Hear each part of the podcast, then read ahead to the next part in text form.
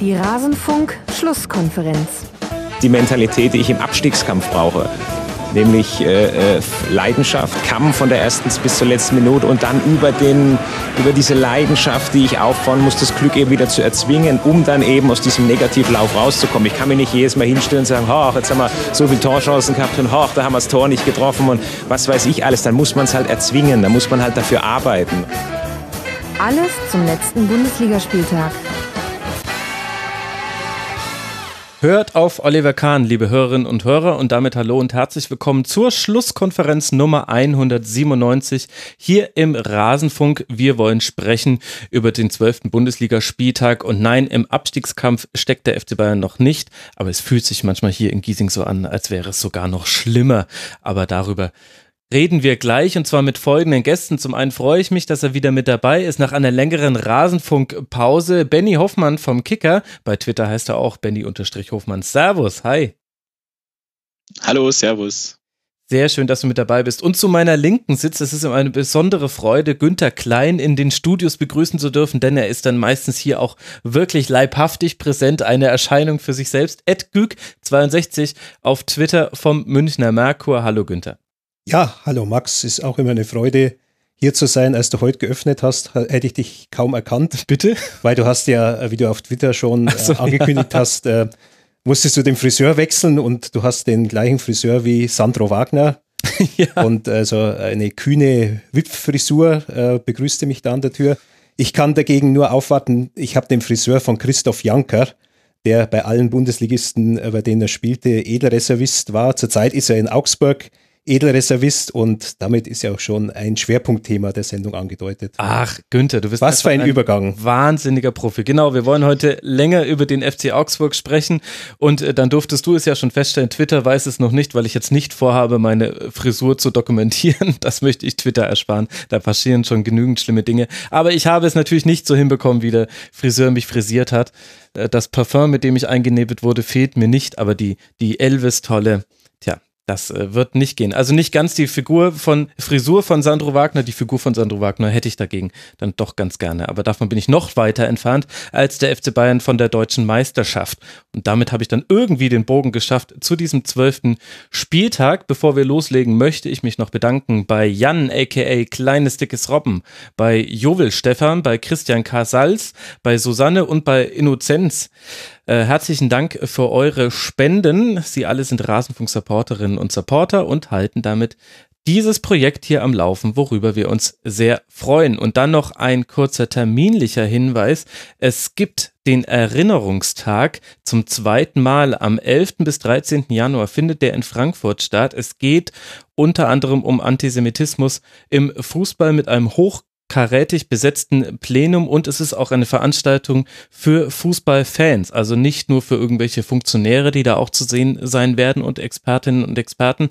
Nein, auch ihr könnt euch angesprochen fühlen. Schaut doch mal, ob das vielleicht in euren Zeitplan reinpasst. Es ist noch die Bundesliga freie Zeit, 11. bis 13. Januar auf erinnerungstag.de findet ihr alle Informationen dazu und die Veranstalterinnen und Veranstalter freuen sich sehr, wenn ihr da auftaucht. Es sind noch Plätze zu bekommen. Erinnerungstag.de Jetzt wollen wir aber dann reingehen in diesen zwölften Bundesligaspieltag, in dem viel in den ersten Minuten passiert ist, aber auch die jeweils nachfolgenden waren es wert, besprochen zu werden. Und wir hatten zwei 3 zu 3 Unentschieden an diesem Spieltag. Eines davon, Günther, in Berlin. Ein 3 zu 2, 3 zu 3 zwischen Berlin und Hoffenheim mit 23 Schüssen, drei Toren und einer mitreißenden Aufholjagd nach 0 zu 2 Rückstand. Und zu unser aller Erstaunen spreche ich hier über Hertha und nicht über Hoffenheim. Und das, obwohl die komplette Innenverteidigung Verteidigung ausgefallen war. Nicht ganz wiederzuerkennen und dafür holt Hoffenheim nur einen Punkt, obwohl man nach zehn Minuten schon 2 zu 0 führte. Jetzt hat Hertha nach fast zwei Monaten ohne Bundesligasieg so ein bisschen naja, die Kontenance verloren ist zu viel, aber man spürt die Nervosität bis hier runter in den Münchner Süden. Können, kann denn dieses Spiel deiner Meinung nach, Günther, Anzeichen geben, dass es eine Trendumkehr gibt? Glaube ich schon. Also erstens, ich halte äh, Paul Dardai für einen ganz ausgefuchsten Trainer, der nie den Zugriff auf die Mannschaft verliert, der immer dann, äh, wenn man glaubt, äh, es könnte mal äh, allmählich zu Ende gehen mit ihm, dann wieder so ähm, eine, eine Wolte findet, um da, um da ranzukommen. Mhm. Aufholjagd ist ja eigentlich die Kernkompetenz von Hoffenheim. Also ich kann mich schon an einige Hoffenheimer Spiele aus der Nagelsmann-Zeit erinnern, wo die dann mal schnell hinten waren und, und man sieht bei Hoffenheim ja immer nur, ah ja, jetzt sind die 0-2 nach 20 Minuten hinten, die haben ja noch 70 Minuten Zeit, also wahrscheinlich gewinnen sie es 4 zu 2. Äh, das, äh, äh, auf der anderen Seite kann man sich halt bei Hoffenheim auch nie ganz sicher sein, ja, wenn mhm. sie dann so vorne liegen, dass sie es auch zu Ende verwalten, liegt offensichtlich nicht in der Natur der Mannschaft. Ich fand also schon bezeichnend die äh, fast schon beleidigte äh, Reaktion von Nagelsmann, der auf seine Mannschaft so äh, fast eingedroschen hat, ja. kann man sagen, äh, als er dann den Thomas Tuchel zitierte, dass also die Haltung zur Defensive doch sehr wichtig wäre und äh, verteidigen würde zwischen den Ohren anfangen. Das ist eigentlich schon eine relativ klare Ansage, ja. ähm, wohin es dann mal auch in den nächsten Spielen dann, dann gehen sollte. Die werden ihren Stil natürlich nicht ändern, aber sie werden sicher äh, ein bisschen mehr nach hinten aufpassen. Aber für Hertha war das äh, sicher ein ganz wichtiges Spiel, wenn man sich vorstellt, äh, liegt 0 zu 2 äh, hinten und ähm, dieses Ergebnis steht da mal eine Zeit lang, mhm. was sich da aufbauen kann. Ja, da, ja. Kann, da kannst du richtig in eine Spirale reingeraten. Aber ich glaube, so ein, so ein Datei-Team, das kommt dann schon in erster Linie über die Psychologie und über die, die Rotzigkeit und über die Widerstandskraft. Mhm. Insofern war das dann äh, für Hertha gefühlt schon fast ein Sieg. Ja, das spiegelt ja auch so ein bisschen die, den Paul Dardai als Spieler wieder. Also der, das war ja einer, der, der nie aufgegeben hat, der immer marschiert ist, ähm, ähm, dem man vielleicht äh, jetzt nicht unterstellen musste, dass er, dass er für, für technische Kabinettstückchen äh, äh, bekannt war, aber dass er eben immer alles in die Waagschale geworfen hat. Und manchmal ist es halt dann doch so einfach. Und ähm, ja, wie Günther schon sagt, also man hat wirklich das Gefühl, dass er sich überhaupt nicht abnutzt. Also bei vielen Trainern ist ja so ein Abnutzungseffekt schon, schon erkennbar. Ähm, bei ihm überhaupt nicht. Ähm, ähm, die spielen jetzt keinen wunderschönen, ansehbaren Fußball, ähm, aber sie spielen, sie spielen das sauber und sie, mhm. sie, sie punkten konstant. Ja. Und ähm, was mir halt bei Hoffenheim auffällt, das ist ja nun beileibe nicht das erste Mal, dass ist in dieser Saison äh, nicht hinkriegen, so einen Vorsprung äh, irgendwie über die Zeit zu bringen. Das war äh, gegen Dortmund schon sehr ärgerlich. Das war, ähm, weil jetzt auch das, das äh, Spiel gegen Schachter Donetsk in der Champions League bevorsteht.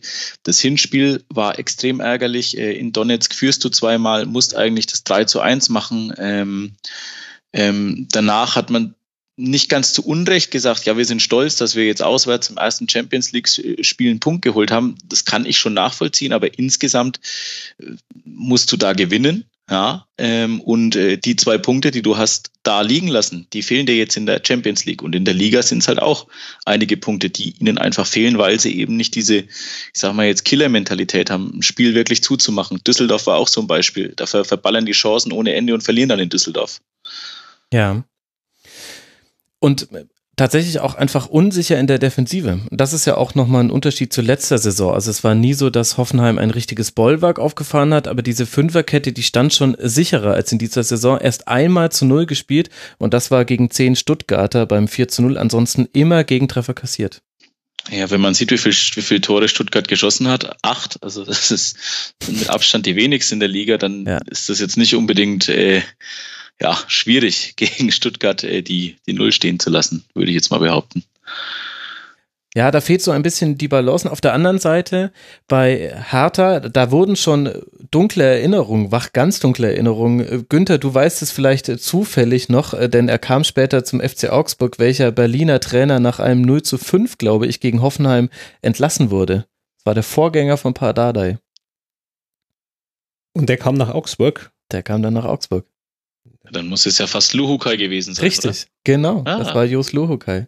Nee, Luhukai war doch in Augsburg, bevor er zu Hertha kam. Okay, da ja. hast du natürlich jetzt ja, ein Halbwissen geladen. Weil so viele, so viele Trainer hat ja Augsburg nicht Auch gehabt. Nicht, das, das waren ja in der nee. Bundesliga-Zeit nur Luhukai, Weinzierl, äh, kurz Dirk Schuster und eben jetzt Manuel Baum. Das stimmt. Da hast ja, du natürlich völlig recht. Aber genau daran wurden die Erinnerungen schon leicht wach und dann hat man es doch gedreht.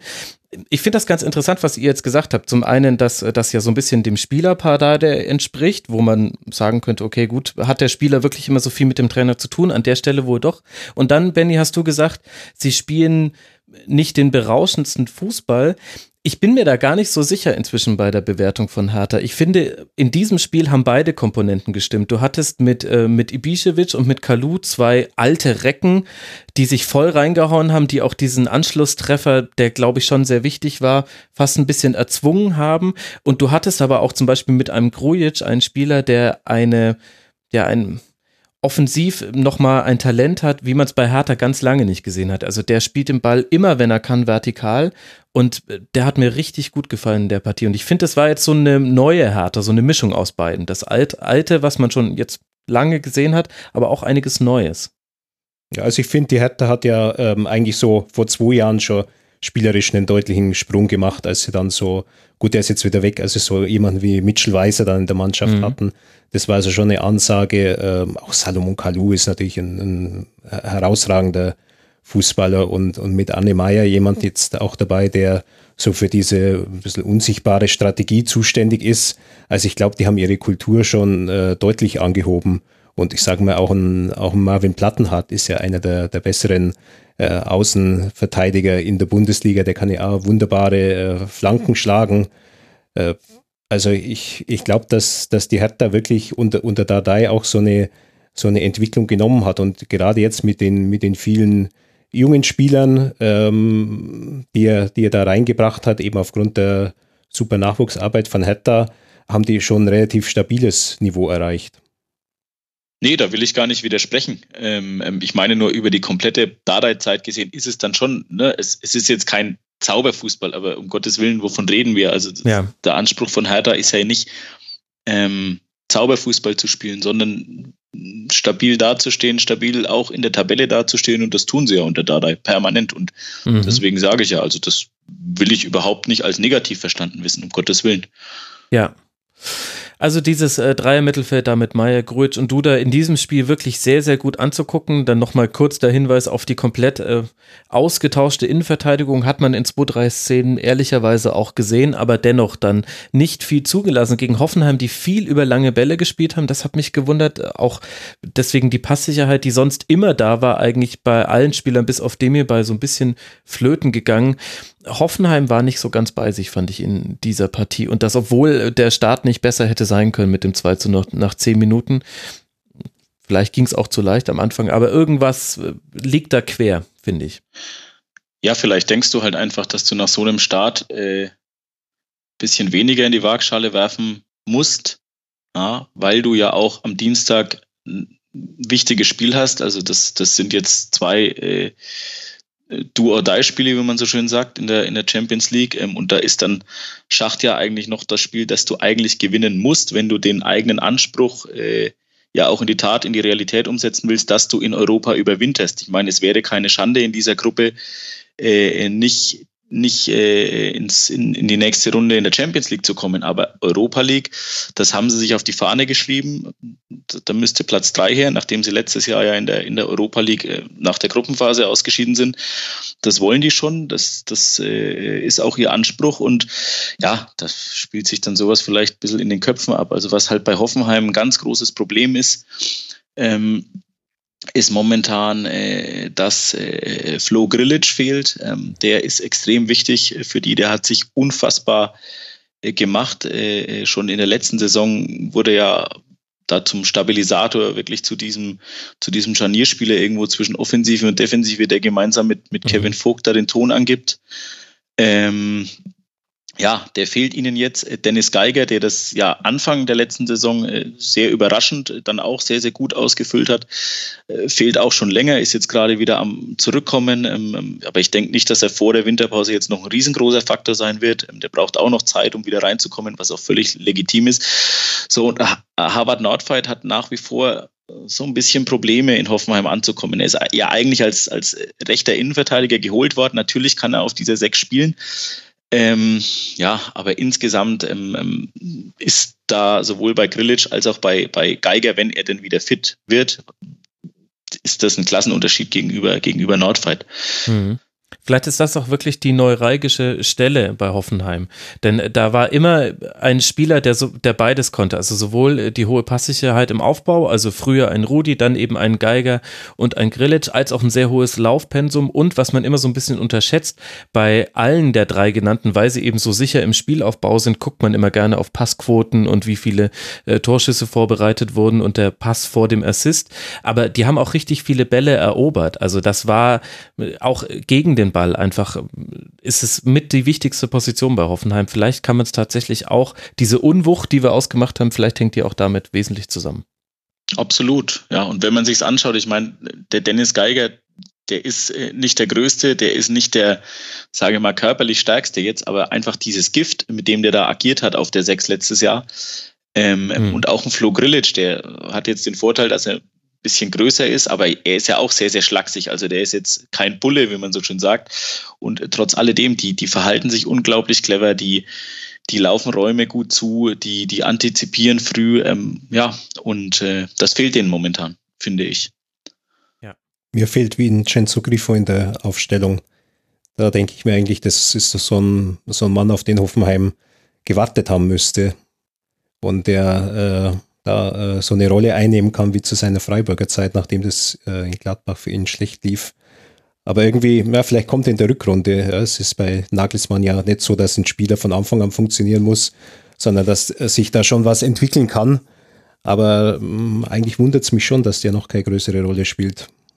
Also die Anlagen hat er dazu, definitiv. Ich meine, das hat man, wie du ja völlig zu Recht sagst, in Freiburg gesehen. Ähm, Nagelsmann hat vor ein paar Wochen gesagt, er verkrampft ein bisschen zu sehr, weil er es zu sehr erzwingen will. Ähm, mhm.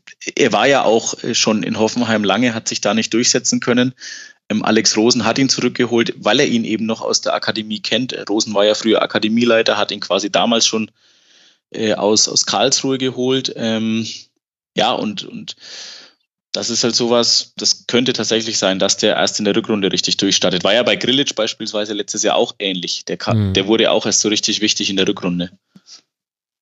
Ja, bei Griffo vielleicht auch tatsächlich noch eine Positionsfrage. Also bei äh, Freiburg hatte er immer so ein bisschen die Wahl, wie sehr er über den Flugel kommen möchte, war nominell oft dort aufgestellt, aber hat häufig eher den Halb Halbraum bespielt. Da gäbe es jetzt zwei Achterpositionen, die aber halt auch bockstark besetzt sind. Also dem hierbei wichtigster Spieler in der Hoffenheimer Offensive, seitdem er jetzt wieder zurück ist nach seiner Verletzung. Kramaric auch über viele Zweifel erhaben.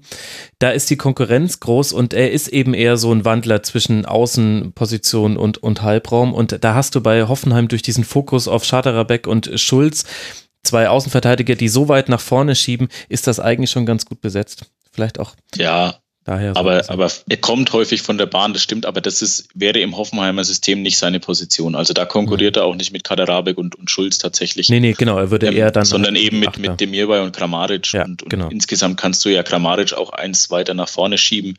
Und Griffo ist ja eigentlich so von seinem Naturell her ist er ja ein Zehner. Ja, er hat ja auch diese Abschlussstärke, ähnlich wie Demirbay aus der zweiten Reihe. Ähm, ja, und von daher finde ich ihn dann schon auf der Halbposition gut aufgehoben und auch sicher konkurrenzfähig. Bei dem hierbei darf man nicht vergessen, dass der extrem verletzungsanfällig war in den letzten, ja, mhm. eigentlich eineinhalb Jahren. Ähm, ja, und bei Kramaric muss man auch sagen, der, der musste viel durchrollen, hat dann auch noch mit Kroatien eine, eine WM spielen müssen. Ähm, dem tun sicherlich auch ab und an mal Pausen gut, aber er ist halt einfach individuell extrem stark, wie du sagst, ja. Und dann ähm, kann es natürlich für einen Griffo schwer werden, klar. Ja. Wir werden es beobachten. Wir könnten noch viele Worte verlieren, auch über das wunderbare 3 zu 3 von Lazaro und all die anderen Nebenkriegsschauplätze, die es gerade gibt. Ah, Krieg, falsche Metapher, aber die anderen Themen, die es gerade gibt. Bei Hertha, es findet eine Mitgliederversammlung statt am Montagabend. Für die war es jetzt sicher gut, dass man in diesem wichtigen Spiel noch zurückgekommen ist. Und es gibt noch die Personalie Michael Preetz, der hat seinen Vertrag verlängert und der, da sind viele Themen offen. Über Hertha wird demnächst mal wieder länger gesprochen gesprochen werden müssen. Spätestens dann im Rasenfunk Royal in der Winterpause. Für Berlin geht es jetzt weiter dann bei Hannover 96, bevor man zu Hause Eintracht Frankfurt empfängt. Und Hoffenheim, Benny hat schon angesprochen, spielt jetzt zu Hause gegen Donetsk und gegen Schalke 04. Das zweite 3 zu 3 an diesem Bundesligaspieltag drohte ein bisschen die Diskussion über den zwölften Spieltag zu dominieren. Warum? Ja, weil es in München passiert ist und schon wieder der FC Bayern in letzter Sekunde Punkte verloren hat. Wieder zu Hause Luc Bacchio gelingt in München ein Hattrick der den Bayern richtig wehtut. Jetzt ist es, Benny, immer der natürliche Reflex, dann viel über die Bayern zu sprechen. Wir alle müssen uns erst wieder daran gewöhnen, dass diese Mannschaft auch Punkte liegen lässt. Ich würde diesen Reflex aber gerne zumindest kurz aushebeln und dir die Frage stellen, wie hat es denn die Fortuna geschafft, diesen Punkt zu entführen? Was lief denn da gut?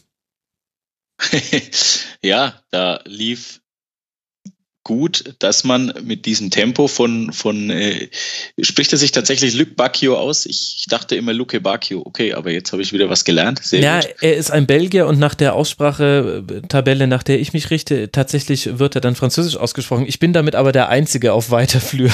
ich würde einfach Dodi sagen. Dodi. Dodi, Dodi genau. ist, ist am einfachsten. Okay. Und wahrscheinlich, wenn, so. äh, wenn man in Brasilien dieses Spiel sehen wird, werden sich die ersten Spieler schon den Künstlernamen Dodi geben. ja, das möglich, möglich. Vielleicht gibt es ja sogar schon den Dodi Junior, das geht immer sehr ja. schnell. das sollten wir bei Skripski nachher auch so halten und den Steve nennen oder ja. so. Oder ja, Steven, sehr gut, sehr gut. Ja, wir müssen ihn nicht schreiben, nur sprechen. Sprechen ist einfach in dem Fall. Also ja, Dodi. Was, ja, also was, was gut lief für, für die Fortuna, ja, war einfach, ähm, ich meine, Freiburg zum Beispiel hat es ja auch vorgemacht, äh, äh, auch Mainz zu Hause, die haben ja auch lange an waren ja auch lange dran an dem Punkt. Augsburg hat ja auch einen Punkt geholt. Also was Funkel dieser Mannschaft irgendwie gegeben hat, äh, war einfach dieser Glaube auch an sich selbst. Ich glaube, das ist ganz entscheidend und, und äh, zu sehen, dass die Bayern halt äh, verwundbar sind. Also ich kann es nicht verstehen, dass man als, als ja doch eigentlich individuell deutlich besser besetzte Mannschaft äh, zum Beispiel ähm, ähm, sich dann im Prinzip so ja aufs Verteidigen verlegt, viel zu sehr aufs Verteidigen verlegt und so den Gegner, der eigentlich ja, also sind wir mal ehrlich, wenn Fortuna Düsseldorf in München 3 zu 1 hinten liegt, dann dürfen die eigentlich eben nicht mehr an sich glauben. Ja, mhm. Aber wenn man denen natürlich Räume gibt und äh, der Dodi, der ist halt unfassbar schnell, ja, ähm, dann kannst du da auch noch zwei Tore schießen und insgesamt drei Tore schießen. Damit hat wahrscheinlich oder hat, ja, hat definitiv keiner gerechnet.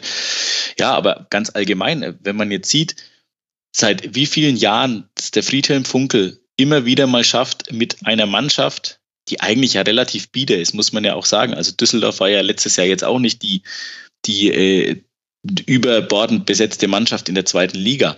Ja. Aber wie es der Funkel schafft, äh, auch mit Frankfurt damals sehr lange, sehr, sehr stabil spielen zu lassen. Ja, ähm, da muss man wirklich den Hut vor, vor, so, einem, vor so einem Trainer ziehen. Ähm, der wird im Prinzip, es werden immer alle äh, auch zu Recht dann, dann abgefeiert. Ein Guardiola, ein Nagelsmann, letztes Jahr ein Tedesco. Alles schön und gut, lasse ich mir eingehen. Die Erfolge geben das sicherlich auch her. Aber die Leistung, die ein Friedhelm Funkel da seit Jahren bringt, mit welcher Mannschaft auch immer, ähm, das kommt mir ein bisschen zu oder wird mir ein bisschen zu wenig gewürdigt fast. Ja, der gilt immer so als der biedere Arbeiter, aber das ist ein ganz bodenständiger Typ, ähm, total netter Typ, ähm, ähm wirklich einer, wo du denkst, das ist ein ja, Mann von nebenan irgendwie überhaupt nicht abgehoben, immer immer nett, aber auch authentisch und ehrlich und ähm, ja, da muss ich wirklich sagen, Hut ab ähm, vor ja. dieser Leistung. Insgesamt, nicht nur auf das 3 zu 3 bezogen. Mhm. Es gibt die Höhen und Tiefen bei Düsseldorf, unter anderem ja das Auswärtsspiel in äh, Frankfurt. Das hängt aber dann vielleicht auch tatsächlich auch mit, auch mit dem Kader zusammen. Ich finde, das hat man auch in München wieder gesehen. Im Kollektiv hat Fortuna wahnsinnig gut verteidigt. Da gibt es dann auch Einzelne, die könnte man so leicht herausheben. Also wenn wir jetzt mal Luc Bacchio oder Luke Bacchio oder Dodi beiseite lassen. Also Botzek hat mir da in dem Spiel besonders gut gefallen, weil der einfach die Zentrale völlig dicht gehalten hat. Aber so richtig ist es schwierig, im Defensivverbund jemand bei Düsseldorf auf äh, das Podest äh, zu erheben. Und das zeigt ja schon, die sind sehr gut in ihrer Ordnung, die lassen sich da auch nicht austribbeln. Ich fand es interessant, wie welche Probleme Gieselmann da der rechten Bayern-Seite gemacht hat mit äh, Kimmich und Müller, wenn er dann mal auf rechts gespielt hat. Also das ist auch wirklich unterstreicht nochmal das, was du gesagt hast, Benny, und lenkt aber auch noch den Blick auf die Spieler, die ja das Ganze auch noch umsetzen müssen. Das war wirklich eine gute Leistung und auch nicht die erste richtig gute Leistung. Wenn ich mich zum Beispiel an das 1 zu 1 gegen Leipzig erinnere, am zweiten Spieltag von Düsseldorf, das war auch, das war ähnlich wie jetzt. Also Dodi hätte ja schon in der ersten Minute treffen können, dann hätten wir noch einen Treffer in der ersten Minute gehabt. Und das war wie eine Blaupause zu, zu den Kontern, die man gerade gegen Bayern fahren kann und die man auch gegen Leipzig schon gefahren hat. Es war ja sogar in Leipzig. Genau. Das Spiel, ja. Also es ist vielleicht so eine Auswärts-Spezialistmannschaft, auswärts gegen die Großen. Ja, man sieht es ja an der Aufstellung. Viererkette, fünf davor ähm, auf einer Linie. Also die lassen dem Gegner ja auch keinen Raum. Ich glaube, wir haben an dem Spieltag aus, aus meiner Warte auffallend viele Tore gesehen aus ähm, ganz schnell zu Ende gespielten Umschaltsituationen, ja. ja. wo du dann immer nur kalibrierte Linie dann sehen musst, ja, war der jetzt tatsächlich, der war nur ein Schritt äh, noch nicht im Abseits, ähm, sei es Bobby Wood zum Beispiel, jetzt mhm. für Hannover dieses Tor, also gab es einige an diesem Spieltag und so ein Tor siehst du bei Bayern im Moment eigentlich nicht. Das war ansatzweise vielleicht äh, dieses von Müller nach diesem, nach diesem langen Ball von, von Boateng, wo Müller ja. sich dann mal durch die Schnittstelle eben davon gestohlen hat, war jetzt ein, ein hoher Ball, aber so dieser schnelle, flache Pass, äh, das siehst du bei Bayern nicht und offensichtlich hat es ja Fortuna ganz gut äh, verstanden, das auch zu unterbinden, weil sie einfach ähm, alle, äh, alle möglichen Wege dann, dann auch zugemacht haben mit, mit einer gewissen Leidenschaft, auch mit einer, mit einer gewissen äh, Coolness. Mhm. Und äh, so kannst du den Bayern das, das Tempo nehmen. Und dann bleibt bei Bayern eigentlich relativ wenig übrig. Dann sind sie natürlich super, wenn sie äh, mit ihrer technischen Überlegenheit mal im Strafraum sind. Ja, da können sie dann mal irgendwie schön was rauskombinieren. Aber ähm, so dieses, was heute auch gefragt ist, halt dieses Tor aus dem Nichts Mhm. Das siehst du bei Bayern überhaupt nicht und gegen Fortuna Düsseldorf dann überhaupt nicht. Ja, vor allem haben sie sich, sie lassen sich halt dann, dann auch nicht locken, beziehungsweise die Bayern machen auch, also nicht irgendwie was, was, was Unerwartetes, dass man versucht, mal den Gegner rauszulocken, um mhm. dann eben Raum zu kriegen. Mhm. Ähm, das sieht man irgendwie kaum bis gar nicht. Ja, und mei, äh, das ist halt ein Stilmittel, das sich dann gegen tiefstehende Mannschaften einfach mal auf den Platz bringen muss. Nur wenn ich es nicht kann, warum auch immer, ähm, dann wird es halt schwierig. Ich meine, es, es, gab ja in den letzten Jahren immer wieder Mannschaften, die gegen die Bayern nicht schlecht ausgesehen haben. Ähm, ich erinnere an Mainz 05 und der Martin Schmidt. Der hat, der hat zumindest in München hat er die Bayern immer an den Rande der Verzweiflung gebracht. Äh, einmal gewonnen, sogar einmal unentschieden gespielt, wenn mich nicht alles täuscht. Das Konzept war eigentlich immer relativ ähnlich. Äh, tief stehen, genau wie Günther sagt, vor allem Passwege durchstellen. Also jetzt nicht dieses klassische Vorwärtsverteidigen, äh, was ja quasi in dieser Mindset-DNA so ein bisschen drin ist, seit Klopp und Tuchel, sondern eben Passwege zustellen und dann, wenn man einen Pass abfängt, dann bumm, schnell nach vorne. Und das ging unter Schmidt damals zweimal sehr, sehr gut auf. Und äh, die Punkte waren damals beide sehr, sehr wichtig. Einmal im Rennen um, um Europa, beziehungsweise das hat damals extrem beflügelt im Rennen um Europa.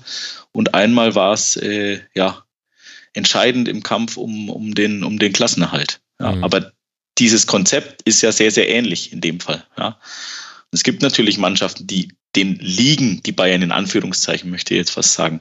Ja, und wenn man dieses Konzept dann erfolgreich kopiert oder erfolgreich zumindest ähnlich äh, auf den Platz bringt, dann ist da schon mal viel gewonnen. Und, und, so wie die Bayern halt momentan auch drauf sind, die Selbstverständlichkeit, die sie mal hatten, die ist komplett weg. Ja. Mhm. Woher liegt es denn? Also du hast gesagt, es gab wenig Unerwartetes im Spiel der Bayern. Ich glaube, das bringt viele Probleme gut auf den Punkt. Also 882 Pässe haben sie gespielt. Ich kann mich an zwei überraschende Pässe erinnern. Das waren beides ja. mal äh, Bälle vom Boateng, was, was dann im Nachhinein auch gar nicht so überraschend ist, wenn man ehrlich ist. Äh, woran würdest du denn das festmachen, Benny, dass Bayern da so wenig Überraschendes auf den Platz bekommt? Naja, es ist eigentlich recht einfach, auch wenn das Phrasenschwein jetzt äh, herhalten muss, aber so wie ich trainiere, so spiele ich am Ende des Tages auch. Und Spielzüge lassen sich ja schon trainieren. Ja, mhm. Laufwege lassen sich trainieren. Ja, sicherlich nicht immer eins zu eins, aber eine, ein gewisser Grundschatz an Ideen, äh, den muss ich auch im Training sozusagen ähm, ähm, ja, anbringen. Jetzt ist es natürlich immer schwieriger bei einer Mannschaft, die alle drei Tage spielen muss, sowas im, im Training ähm, ähm, dann auch tatsächlich einzustudieren, solche Sachen. Ähm, aber es muss ja trotzdem möglich sein. Es ging ja offensichtlich in den letzten Jahren auch. Bist du denn häufig beim Training? Kannst du, kannst du uns nein, da Einblicke geben, was, was äh, Nein, nein, nein, gar, gar nicht, gar nicht. Ich sitze ja auch nicht in München, aber äh, nochmal, ähm, also das ist ja jetzt die Frage. Inwiefern wird das trainiert? Inwiefern mhm. werden da solche, solche äh, Dinge gemacht? Also die werden, die, die, die trainieren sicherlich nicht im öffentlichen Training ihre ihre äh, äh ja, Offensivkonzepte, mhm. Ideen und so weiter und so fort. Das findet normalerweise hinter verschlossenen Türen statt. Ja. Das wäre halt mal spannend. Inwiefern wird sowas trainiert? Ja. Mhm. Also man sieht sehr wenig auf dem Platz, ja, das ist definitiv zu sagen. So. Also ich würde, ich könnte euch jetzt keinen Kovac-Spielzug nennen, der in dieser Saison mit dazugekommen wäre, den es vorher nicht schon gegeben hätte sowas braucht es ja auch nicht. Es braucht ja nicht den Kovac-Spielzug oder den, keine Ahnung, Weinziel-Spielzug oder den oder den Spielzug. Ähm, was halt auffällt, ist, der Nico Kovac hat letztes Jahr mit Eintracht Frankfurt einen Riesenerfolg gehabt. Das war der DFB-Pokalsieg. So im Jahr davor hat er sich fürs DFB-Pokalfinale mit der Eintracht qualifiziert. Auch ein Riesenerfolg. Ja. Äh, die Saisons, in denen er die Eintracht komplett hatte, lassen wir jetzt mal die, die, die Rettungssaison mit der Relegation weg, was auch eine zweifelsohne richtig gute Leistung war. Ähm, die waren ja beide sehr, sehr ähnlich. Ähm, die Hinrunde war sehr, sehr stark, die Rückrunde war eher überschaubar. Ja. Ähm, was halt immer auffiel war, die Eintracht war vor allem defensiv sehr, sehr stabil. Ja. Mhm. Die kam eigentlich über ihr Defensivkonzept. So, offensiv, wenn man es jetzt vergleicht, mit der Mannschaft, die jetzt ein Adi Hütter hat, die haben ja jetzt offensiv nicht unfassbar viel an Qualität dazugewonnen. Ich würde sogar behaupten, sie haben ein bisschen verloren, ähm, ähm, dadurch, dass Boateng weggegangen ist. Mhm. Ähm, wenn man jetzt sieht, wie diese Mannschaft die in weiten Teilen ähnlich geblieben ist. Lassen wir mal Kostic außen vor und äh, ein Dicker, aber das ist ein Verteidiger. Ja? Ähm, wie die jetzt unter Hütter spielt, was für einen genialen Offensivfußball auch auf individueller Klasse von Alea und von Jovic und von Rebic beruht und wie die unter Kovac gespielt hat, dann ist das schon ein interessanter Unterschied, finde ich, der vielleicht auch ein bisschen tiefer blicken lässt. Mhm. Und wie würdest du, Günther, die Defensivleistung äh, der Bayern beurteilen. Also du kannst ja heute meine Notizen äh, sehen, da muss ich mal genau aufpassen, was ich, was ich schreibe. In der 44. Minute beim Anschlusstreffer habe ich mir aufgeschrieben, Süle und Boateng verteidigen albern, denn ich fand's albern und äh, auch Friedhelm Funkel hat nach dem, nach dem Spiel ja in einer recht deutlichen Art und Weise gesagt, dass ihn das auch durchaus überrascht hätte, wie da manche Spieler verteidigt hätten. Kann man das am Trainer festmachen oder ist das dann so der Punkt, wo, wo man von der reinen, wir, wir gucken auf den Übungsleiter, auf wir nehmen mal den Kader in die Verantwortung schwenken sollte. Also ich glaube, die konkrete Situation kann man jetzt nicht irgendwie am Trainer festmachen, aber aus der konkreten Situation kann man so eine gewisse Haltung mhm. zu, zu seiner Arbeit, äh, die man an den Tag legt, die kann man ganz, ganz gut sehen. Also Uli Hoeneß hat er das eine Slapstick-Szene genannt. Ähm, so weit würde ich jetzt nicht gehen. Ähm, manchmal springen Bälle halt einfach unglücklich, ja, und das geschieht in Sekundenbruchteilen und da schaust du halt als Boateng blöd aus. Aber grundsätzlich, äh, wie der Boateng halt diesen Zweikampf angeht, auch wie Süle dann steht, der mhm. auch einen, einen Mann hat, den er eigentlich äh, irgendwie bearbeiten sollte, ja. Diese, diese Laissez-faire-Haltung äh, zu, zu Beginn dieser Szene, die dann äh, das Tor auch ermöglicht, die finde ich schon bedenklich und das zieht sich eben, eben durch die ganze Saison und das resultiert dann wahrscheinlich schon wieder aus äh, einem gewissen Verhältnis, das die Mannschaft und der Trainer zueinander pflegen. Hm. Und ich glaube einfach, das ist äh, kein, kein Verhältnis auf, auf Augenhöhe. Ja, ich habe nach wie vor den Eindruck, äh, die Mannschaft schaut zu dem Trainer runter, weil der für sie einfach nicht die, äh, die Ausstrahlung hat, auch nicht die fachliche Klasse, dass ihn ernst nehmen kann. Äh, es tritt, glaube ich, genau der Fall ein, das ist einer, den, den fressen sie auf, den fressen die Bayern auf und von dem bleiben nur die Schuhe übrig. Äh, wie das äh, Stefan Effenberg mal so als äh, im, im Trainerlehrgang als, als Gefahr geschildert hat für jemanden, der äh, das Unternehmen FC Bayern angeht. Äh, weil ich glaube, man sieht in diesen Tagen, dass der Job als Trainer des FC Bayern nicht einer der leichtesten ist, wie ja viele sagen, weil du mhm. lauter tolle Spieler zur Verfügung hast, sondern wirklich einer der schwersten, weil du eine äh, wahnsinnig kritische Mannschaft hast und du musst vor dieser kritischen Mannschaft bestehen. Und da musst du entweder eine imposante Vorleistung erbracht haben ähm, Oder du musst mit so einem Einfluss reinkommen in den Verein wie, wie Guardiola, vor dem erstmal alle stramm stehen, vor dem alle sich beweisen müssen. Aber da kommt halt ein Kovac äh, überhaupt nicht ran. Und der wird dann auf den Prüfstand gestellt. Und da wollen die Spieler rausfinden, was kann der denn? Ja, was, hat der, was hat der auf dem Kasten? Und äh, da geht es dann halt ganz schnell, wie so unter, war auch unter Felix Magath so, ja. Da fand sich mit Marc van Bommel einer, der das kritische Sprachrohr der Mannschaft war und der dann den Trainer in den Besprechungen ähm, halt richtig an die Wand genagelt hat, indem er sagte, ja Trainer, was ist denn die Taktik? Was meinen Sie denn da genau? Und ich glaube, dass da äh, bei Kovac auch zu wenig ist. Also man hat jetzt auch diesen Vorwurf gehört, taktisch eindimensional. Ich glaube, dass das, äh, dass das ganz einfach stimmt. Mhm. Ich erinnere mich Man an. Man hat auch schon sehr früh eine, gehört, ja, dass sich Führungsspieler beschwert hätten ja, bei der sportlichen. Ich erinnere mich auch an eine Beobachtung aus dem Spiel gegen Augsburg, ähm, wo Mats Hummels in der ersten Halbzeit zweimal rausging an die Seitenlinie zu Kovac und der offensichtlich gefragt hat, was sollen wir machen, Trainer? Und äh, da kam dann nur so eine Gestik, ja, so spielt halt irgendwie nach vorne. Also ich glaube, dass da einfach äh, zu wenig kommt. Und wenn man sieht, was, was andere Trainer im Spiel machen, ja, was die, was die alles abrufen, was die verändern, wie Trainer sich gegenseitig belauern. Man hat bei Kovac den Eindruck, der hat nur einen Blick für seine eigene Mannschaft und ähm, hofft, dass halt irgendwie diese individuelle Klasse oder dieser Wille sich dann durchsetzt. Mhm. Aber es kommt wenig, wenig Reaktion auf, auf die andere Mannschaft. Mhm. Ich weiß ja gar nicht, ob der äh, jetzt so ein, so ein fleißiger Mensch ist wie, wie Guardiola, der sogar noch die Paulaner elf vom Paulaner Cup dann versucht Mensch, hat zu scouten und dann, äh, ja, Entschuldigung, die äh, von einem Biersponsor zusammengestellte Freizeitmannschaft äh, selbst die noch versucht hat ja. zu analysieren. Also der, der Gegner hat ja bei, bei Guardiola immer eine Rolle gespielt und ich glaube, dass, dass das bei Kovac wieder abhanden gekommen ist. Mhm. Das hat man gegen man, Freiburg nicht, gesehen. Ja? Die haben umgestellt mhm. nach, dem, nach dem Rückstand auf ein 3-4-3 war es, glaube ich. Und, und Bayern hat da nicht darauf reagiert, obwohl Günther vier, fünf Dribblings hatte, wo er 20 Meter freien äh, Rasen vor sich hatte. Und spätestens nach dem zweiten Dribbling ist es mir aufgefallen gut, Fernsehsicht, aber inzwischen sitzen ja auch welche auf der Tribüne, die eine Eben, ähnliche Sicht ja. haben. Und tatsächlich, da gab es keinerlei Anweisungen. Ich habe genau geguckt, irgendwie ist mal jemand zu Kimmich gegangen, hat gesagt, bleib hinter oder wurde umgestellt. Nein, und so ist man dann in ein etwas glücklich zustande gekommenes 1 zu 1 gelaufen, aber man ist eben reingelaufen. Ja, ähm, aber insgesamt lässt das ja alles schon tief blicken, wenn wenn wenn es heißt, ähm, der Kovac hat keine Chance bei den Stars, der wird gefressen mhm. von denen. Ähm, ich erinnere mal ans DFB-Pokalfinale. Also was haben diese Stars denn dann für für ein Selbstbild?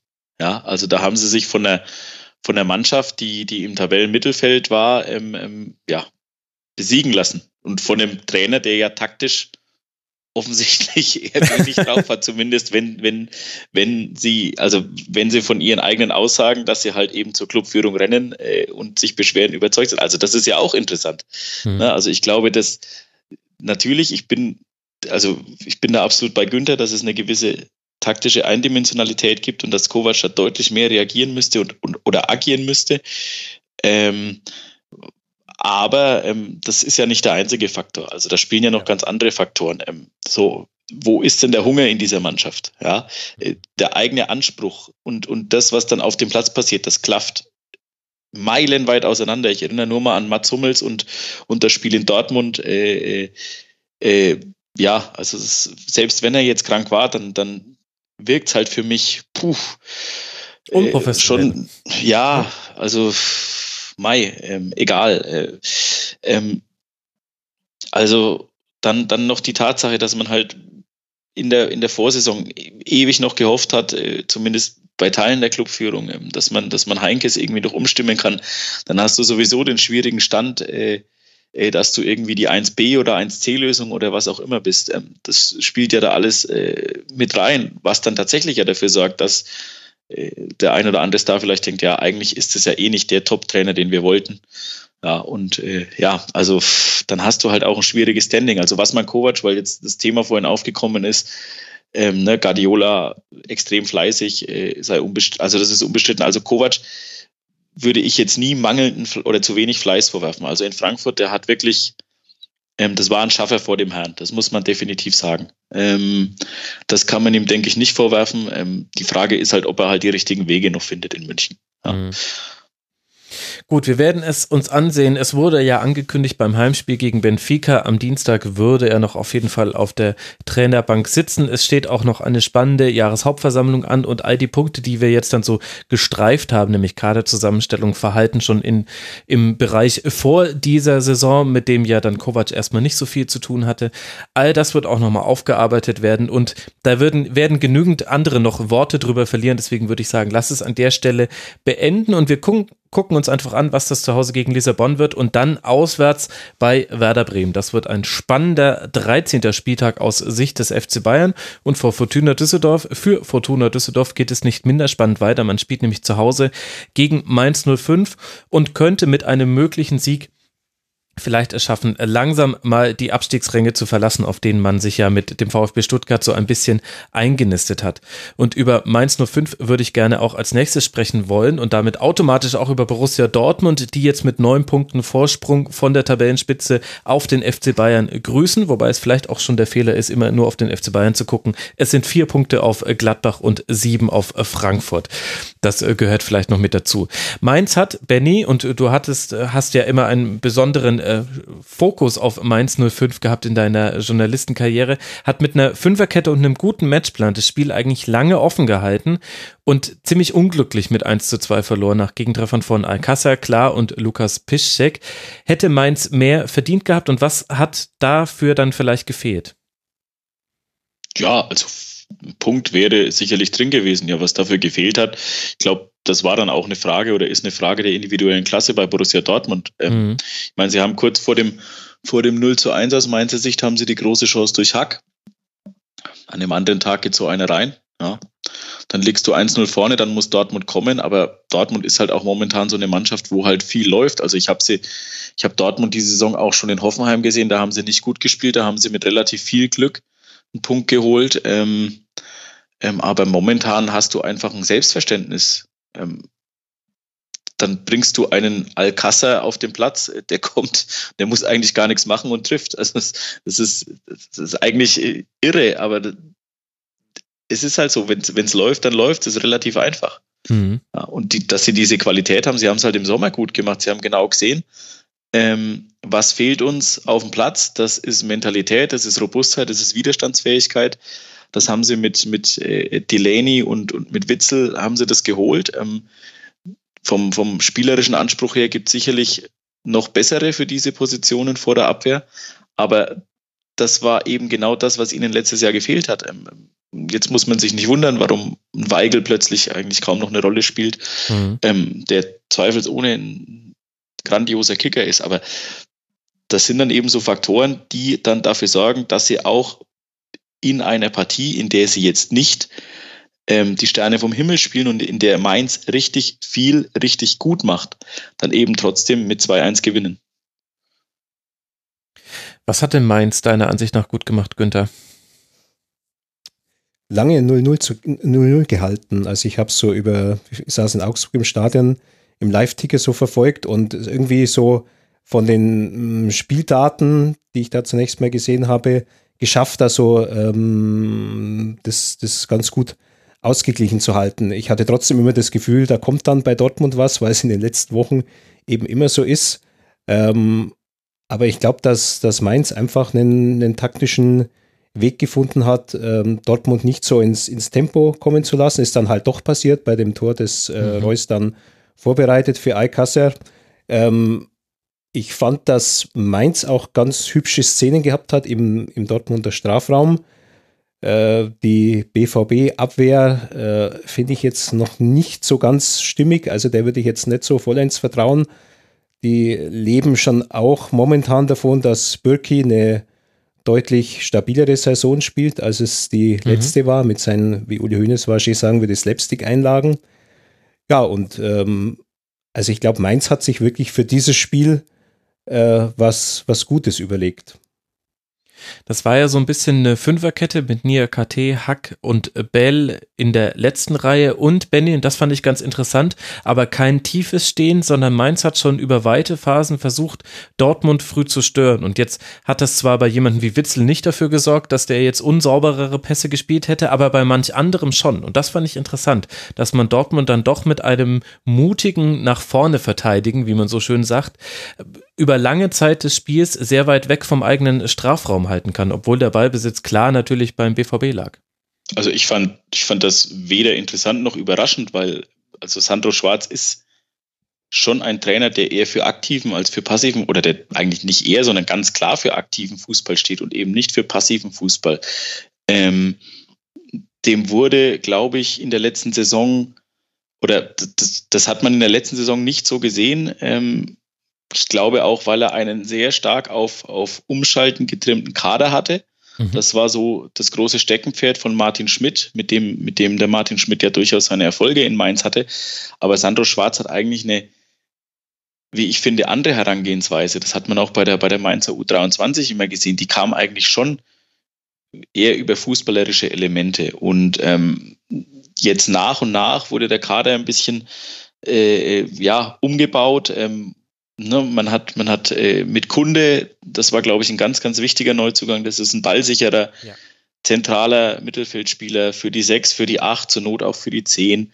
Äh, äh, mit Aaron als Linksverteidiger. Links waren sie eben nicht so optimal besetzt in der, in der letzten Saison auch. Ähm, das hat man einfach gemerkt. Ähm, und da ist einfach auch viel passiert, wovon der Sandro Schwarz jetzt auch zehrt und wo man jetzt sieht, okay, ähm, die spielen einen durchaus attraktiven Fußball. Also er lässt ja dann oft auch mit einer mit einer ähm, ähm, Raute im Mittelfeld agieren. Jetzt mhm. gegen Dortmund hat er, das ist nachvollziehbar, wie ich finde, auf, auf Dreier respektive Fünferkette umgestellt.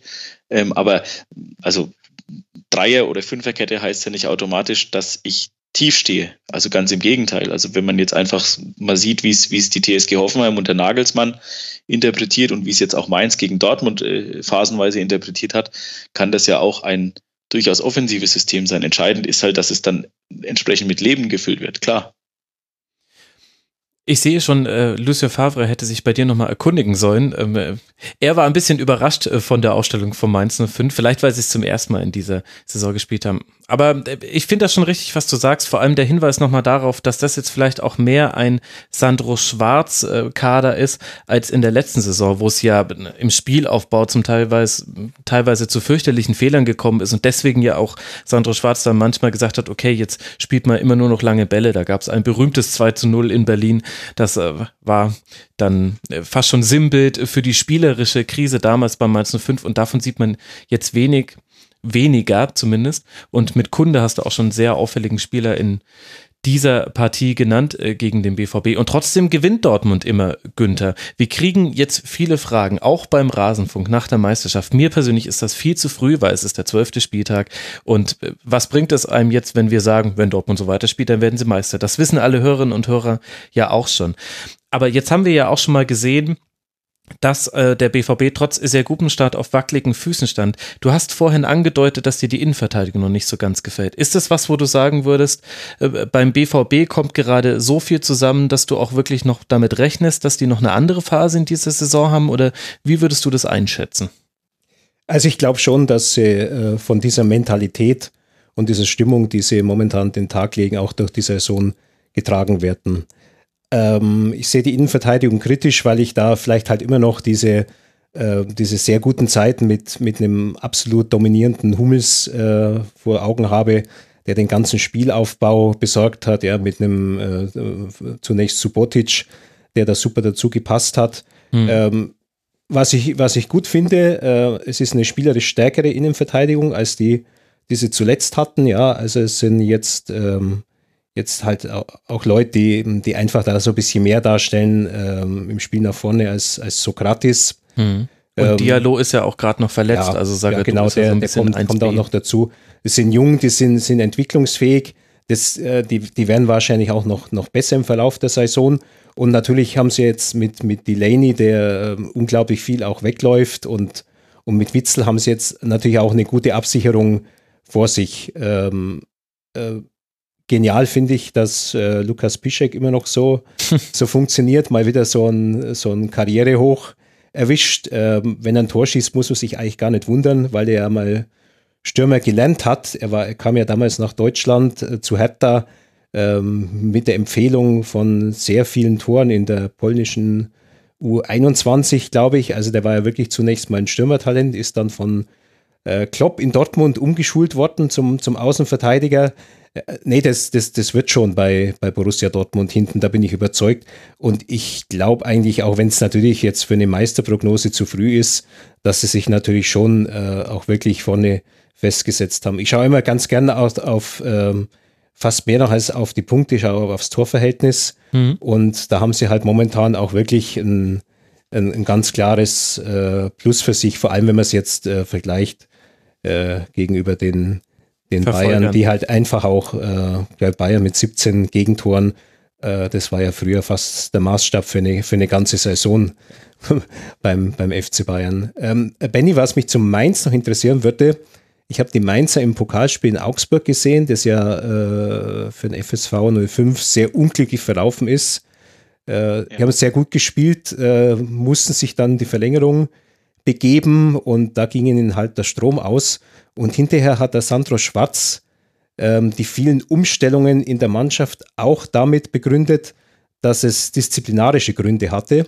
Und ich glaube, es waren vier Spieler, also vier auf einen Streich, die er nicht hat spielen lassen, weil die zu spät zur Besprechung gekommen Richtig. waren. Ja, ja, ja. ja, ja. Also er hat die, er hat die Namen ja nicht genannt. Ja. Wir haben sie ja dann geschrieben. Ja, ihr habt sie geschrieben.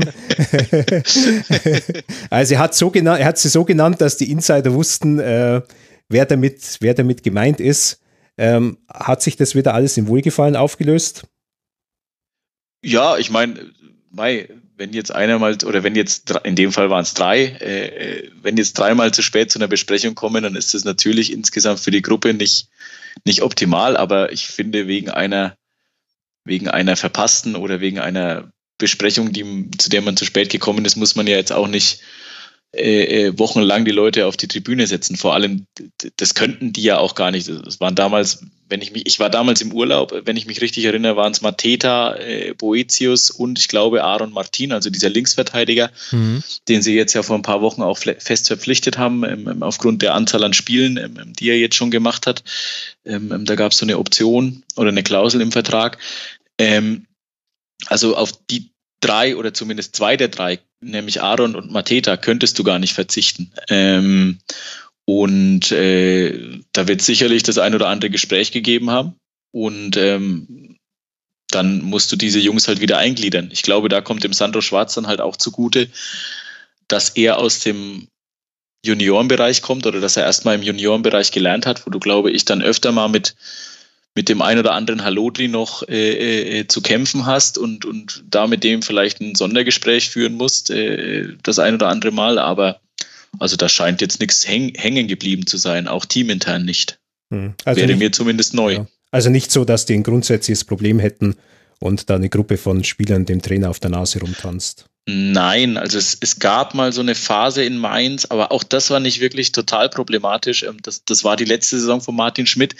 Da gab es so ein bisschen die Latino-Gang. Ähm, das waren damals Pablo de Blasis, Giulio Donati und, und äh, auch, auch äh, Bojan ähm, war damals dabei, der wurde ja im Winter damals noch geholt. Die waren so eine Clique für sich. Das war jetzt aber nicht so, dass die sich abgekapselt hätten. Andre Ramalho war damals auch noch dabei.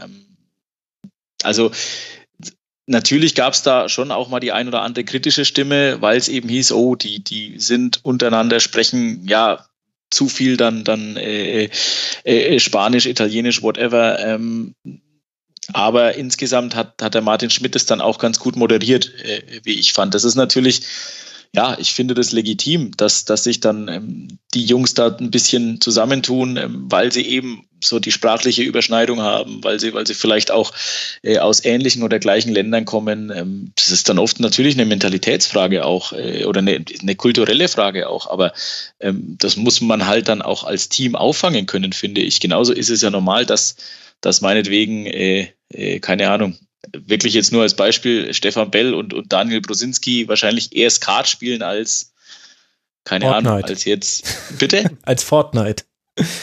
Wobei das okay, ja alle. damit kenne ich mich jetzt wieder nicht aus. Nein, aber mei, ähm, ähm, ja, also Grüppchenbildung gibt es, glaube ich, in jeder Mannschaft. Problematisch wird es halt dann, wenn die eine Gruppe gegen die andere Gruppe schießt. Und, aber ich glaube, das war damals nicht der Fall. Ähm, ähm und das ist auch, also jetzt in Mainz nicht der Fall. Zumindest wäre es mir komplett neu. Und, und nochmal, sowohl der Martin Schmidt äh, damals als auch jetzt der Sandro Schwarz sind eigentlich genug, äh, äh, sage ich mal, pädagogisch bewandert, um solche Tendenzen, wenn es sie denn gibt, äh, irgendwie aufzubrechen oder aufzufangen. Okay, dann müssen wir uns an der Stelle keine Sorgen machen und können uns ganz entspannt angucken, was Mainz 05 gegen Fortuna Düsseldorf jetzt dann auswärts am nächsten Spieltag auf dem Platz zaubert und dann empfängt man zu Hause Hannover 96. Da hätte man in diesen beiden Spielen die Chance, den sechs Punkte Abstand auf Rang 16, den es aktuell gibt, mutmaßlich noch ein bisschen auszubauen.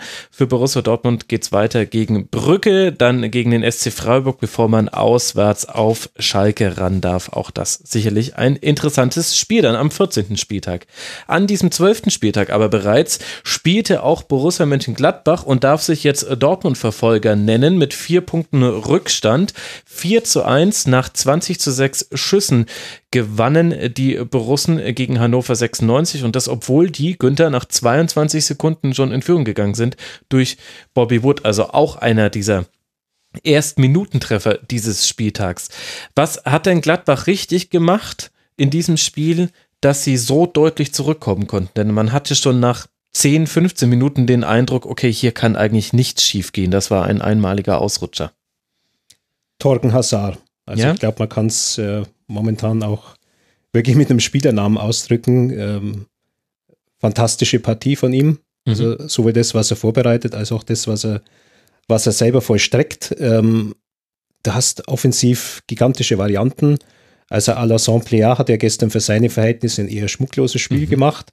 Aber trotzdem, du hast halt den, du hast Hazard, du hast Stindl, ja, du hast ein ähm, stimmiges, eingespieltes Mittelfeld, ähm, du hast äh, mittlerweile halt ein, ja, ein System, das so, so, so jetzt wirklich auf die Mannschaft zugeschnitten ist, ja, also wo, wo Hacking auch einmal äh, von seiner eigenen DNA dann, dann abgewichen ist. Und ähm, dadurch ja auch verständlich ist, dass ähm, ein Vertrag jetzt verlängert worden ist. Ja, wo ja. bei Hacking äh, war hier im Rasenfunk auch immer sind ja Zweifel geäußert worden, ob er halt äh, wirklich ein Mann ist, um dann eine Mannschaft über einen gewissen Punkt hinaus zu entwickeln. Also momentan sieht es tatsächlich danach aus, als, als könnte ihm das dann danke Glücken, Glücken auch äh, Jonas Hoffmann, wenn man sieht, die Entwicklung, die der mhm. macht nach einer, glaube ich, zwei, fast drei Jahre langen Anlaufzeit, mittlerweile in München-Gladbach. Also das ist schon, schon wirklich ähm, beeindruckend. Also ich, ähm, sehr gut gefällt mir auch ähm, äh, Lang. Mhm. Ähm, ich habe den, der ist mir zum ersten Mal jetzt mal so aufgefallen in der Saisonvorbereitung. Ich war da mal am Tegernsee in Rottach-Eger machen, die ja immer ihre Saisonvorbereitung. Da hatten sie da so ein Spiel gegen, gegen Augsburg und ähm, der Lang fiel mir wegen seiner Optik auf, ja, weil der wirkt irgendwie so sehr viel älter als die anderen Spieler. Mhm. Irgendwie so wie so ein, äh, ja, eigentlich so, so Co-Trainer-mäßig tritt er auf. Ich dachte mir erstmal, ist Jörg Stiel jetzt wieder bei München Gladbach oder, oder was ist da los? Aber ähm, da finde ich es, äh, äh, ist mit dem als, als rechten Verteidiger ist jetzt eine, eine gute Lösung gefunden worden. Am Anfang hatten sie ja den, äh, den äh, jungen Bayer, der, glaube ich, noch äh, A-Junioren spielen könnte im ersten Spiel auf der Position. Also momentan ist das alles sehr, sehr stimmig bei, bei Gladbach, ähm, was möglicherweise ein Einschnitt sein könnte, wenn Matthias Ginter ja. sich da so verletzt haben sollte äh, bei diesem Crash, dass dass er länger ausfällt. Also der hat ja letzte Saison, glaube ich, jede Sekunde gespielt. Mhm, ja. Und das, das wäre natürlich schon wirklich ein, ein, ein Einschnitt für, für Gladbach, wenn es ihn da erwischt haben sollte. Aber mir, mir gefällt es momentan sehr gut. Also das ganze Konzept, diese, diese Kaderplanung. Du hast immer noch Leute wie, wie Kramer in der Hinterhand. Also das ist schon, äh, schon es ist, äh, voriges Jahr war, war Borussia Mönchengladbach keine Spitzenmannschaft. Ich glaube, das hat man da deutlich gesehen. Die sind zu Recht im Mittelfeld gelandet, aber, aber in diesem Jahr sind sie, glaube ich, äh, ein relativ starker Aspirant für einen Champions League Platz.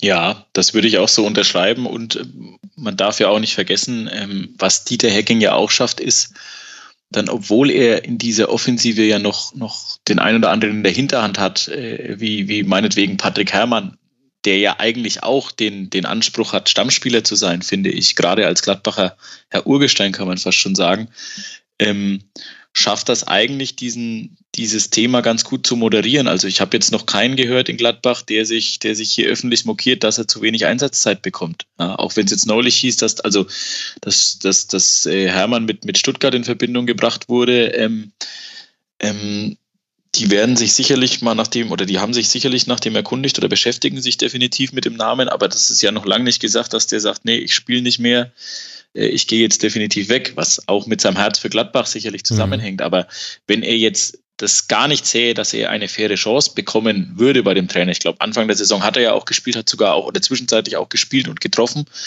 Ähm, dann hätte er schon längst gesagt, um Gottes Willen, ich bin jetzt weg im Winter. Ja, aber irgendwie moderiert er das auch ganz gut, habe ich das Gefühl, Dieter Hacking.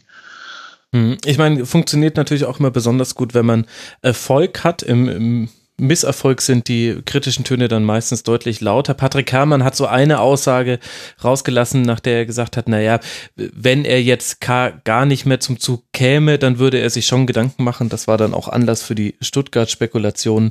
Aber ich glaube, insgesamt kann man sagen, dass äh, trotz all der Veränderungen in diesem äh, Kader es eben sehr, sehr ruhig ist in Gladbach und eben wir da eine andere Borussia erleben als im letzten Jahr. Das, was du noch gesagt hast, Günther, mit äh, Torgan Hazard, ich habe nochmal nachgeguckt, wo er eigentlich so im Vergleich mit allen anderen Spielern dieser Bundesliga steht. Er ist auf Platz 5 bei den Torschussvorlagen, auf Platz 12 bei den kreierten Torchancen. Also wirklich nicht wegzudenken ist vielleicht neben Marco Reus bei Dortmund gerade so einer der heimlichen MVPs dieser Liga. Und in dem Spiel hat er sogar noch zehn Bälle erobert und hatte mit 36 Sprints die meisten aller Spieler auf dem Platz, wobei das jetzt auch nur reine Zahlen sind. Was können wir denn über Hannover 96 sagen, Benny? Die bleiben auf Tabellenplatz 16 stecken und man sieht nicht mehr so arg viel. Gerade offensiv ist 96 völlig abgemeldet. In dem Spiel waren es sechs Schüsse, drei davon gingen aufs Tor. Ja, ähm, tja, was, was lässt sich über Hannover 96 sagen? Ganz schwierige Saison, ne? Also viele haben ja gedacht, äh, dieses letzte Jahr auch mit dem Stimmungsboykott äh, würde ganz, ganz extrem schwierig werden. Mhm. Ähm, ja, er hat natürlich auch einen gewissen Aderlass. Ähm, das äh, sieht, finde ich, nicht besonders gut aus. Ähm, ja, man hat Bobby Wood geholt, äh, der hat jetzt in Hamburg auch nicht die Sterne vom Himmel gespielt. Ähm, Wallacey sicherlich mit, mit richtig guten Anlagen, aber ja, ist im Jahr davor auch nicht ganz, wahrscheinlich nicht ganz unberechtigt abgestiegen. Also ja, du siehst einfach, dass Wallacey kein Ballbesitzspieler ist. Ich finde, äh, das, das konnte man jetzt super sehen in der Phase unter Titz, den ja dann auch irgendwann vom Sechser weggezogen hat. Ähm, und jetzt bei Hannover 96 siehst du es auch. In der Balleroberung, in der Zweikampfführung über jeden Zweifel oder über viele Zweifel erhaben, aber in der Spieleröffnung, und da hatte eben früher Hannover 96, da war mal ein Schwegler, ein, ein Anton ist immer wieder rausgezogen. Also die hatten da immer wieder Spieler, die den Ball relativ sicher vertikal, halbvertikal, diagonal nach vorne gebracht haben. Und das fehlt mir bei Wallacey komplett. Und da gab es in dieser Saison schon Szenen, wo ich den Eindruck hatte, Jetzt spielt er nochmal zurück zum Innenverteidiger und dann schlägt der ihn lang oder der spielt ihn zum Torhüter und der schlägt ihn lang. Also das geht Hannover 96 total ab, dieser Spielaufbau, wenn sie mal zurückliegen und der Gegner sagt so, okay, jetzt, jetzt äh, stellen wir uns erstmal ein bisschen gemütlicher in der eigenen Hälfte auf und ihr müsst jetzt was zeigen. Und da fehlt 96 ein bisschen die Mittel in der Saison, finde ich. Und Bobby Wood ist halt sehr eindimensional. Also der ist halt ein Stürmer, der wirklich nur schnell laufen kann. Du kannst ihn für solche ja. Situationen wie für dieses Tor gebrauchen, ja, aber natürlich, äh, wenn du einen Ballbesitz-Fußball spielen willst, dann ist Bobby Wood mhm. natürlich der falsche Mann. Eine gewisse Hoffnung ist äh, für Hannover 96 halt äh, die Personalie Füllkrug, mhm. dass, dass er jetzt wieder spielen kann. Also wenn der annähernd wieder hinkommt und das, was er letzte Saison gezeigt hat, dann äh, glaube ich, bleiben die ja zumindest um den Relegationsplatz äh, mit im Rennen. Und die scheinen mir jetzt auch nicht total durchzudrehen. Also ich glaube, dafür ist jetzt äh, Horst Held dann, dann auch nicht der Typ, äh, dass der jetzt dann ja irgendwas, irgendwas ganz Verrücktes macht und dann den, dem Verein zerlegt. Das tut der mhm. Verein ja an, an anderer Stelle. Also ich glaube, der versucht dann schon im Sportlichen dann, dann noch Ruhe zu halten. Weil eigentlich äh, haben sie ja in, in der Offensive haben sie ja schon äh, Möglichkeiten. Also Bebu ist ja an guten Tagen einer der besseren äh, mhm. Bundesliga-Stürmer. Füllkrug mit seinen Abständen. Ja, mh. ja, das merkt man dann halt auch, ja klar. Ähm, Pirmin Schwegler natürlich als, als ordnende Hand im Mittelfeld, wie du gesagt hast, der fehlt dann halt auch irgendwo und äh, momentan ist es halt, wenn du halt Baccalords wieder dann in der Anfangsaufstellung äh, bringen musst, dann zeigt es, dass deine Möglichkeiten halt als Trainer schon, schon sehr beschränkt sind. Mhm. Gut, so ganz überrascht einen das ja auch nicht. Man muss immer die Möglichkeiten der Vereine sehen und das dann in Relation setzen äh, zu den Leistungen. Definitiv sieht's in der Tabelle nicht ganz so rosig aus und es geht jetzt weiter für Hannover 96 zu Hause gegen Hertha BSC und dann eben bei Mainz 05, während Gladbach jetzt dann zu Rasenballsport Leipzig reisen darf und dann zu Hause gegen den VfB Stuttgart spielt. Das sind dort die nächsten zwei Partien. Und eine Anmerkung noch ganz kurz. Es war schon häufiger Thema hier im Rasenfunk, aber es ist unglaublich, dass Sarin Rennen Basé nach diesem Zusammenprall noch ein paar Minuten weiterspielt. Das ist unverantwortlich. Es ja. kann nicht mhm. sein, dass der ohne Gehirnerschütterung aus diesem Zweikampf rausgegangen ist. Die Beule war ich hätte meine Kinder nicht mehr auf den Spielplatz geschickt mit einer solchen Beule und das, das kann nicht wahr sein. Da muss sich die deutsche Fußballliga was überlegen. Das, das ist hochgefährlich. Ja, also, wir hatten ja an dem, ja, aber es hat dem Tag äh, drei Fälle von äh, Kopfverletzungen mit Blut äh, dann mit, mit Tackern und äh, die haben dann alle mit Turban weitergespielt. Das waren bei Wolfsburg waren es genau. Ginzek und, und Knoche, ja, und dann, wer war jetzt der dritte? Hack. Hack, genau, Hack, genau, der im Hinterkopf dann geklammert worden ist. Also wo es zuvor ja irgendwie äh, massiv gekracht hat. Und wir haben aber nach wie vor halt diese glorifizierende Berichterstattung. Mhm. Das sind Helden, die weiterspielen, die, die sich danach dann macht er fast Hönes, noch das Kopfballtor. Ja, genau, die machen dann auch, äh, die machen dann erst recht noch Kopfbälle. äh, und es ist dann halt immer der Dieter Höhnes Gedächtnistorbahn. Mhm. Aber ähm, dass da halt mal Spätfolgen sein könnten, da denkt niemand dran. Also man sieht immer nur die, die Heldengeschichte. Und es ist natürlich auch in der Berichterstattung eine fatale Entwicklung. Und deswegen ist ganz gut, dass äh, ähm, dass du hier jetzt einmal wieder die mahnenden Worte. Ja, ja, ich muss dann immer der, der Moralapostel spielen, aber wenn es halt sonst keiner macht. Ja, ja, nur, ja entscheidend, entscheidend ist ja der, ja. entscheidend ist ja der Concussion-Check. Ja, aber ja. so mhm. wie der bei Saren Basé äh, durchgeführt wurde, also hier die, die, war das nicht die Ohrfeige links, rechts? Ja, ja, genau, ja, es wurde also, ihm so ein bisschen auf die Wange getätschelt. Also, ja, herzlichen Glückwunsch. Das ja. hat, naja.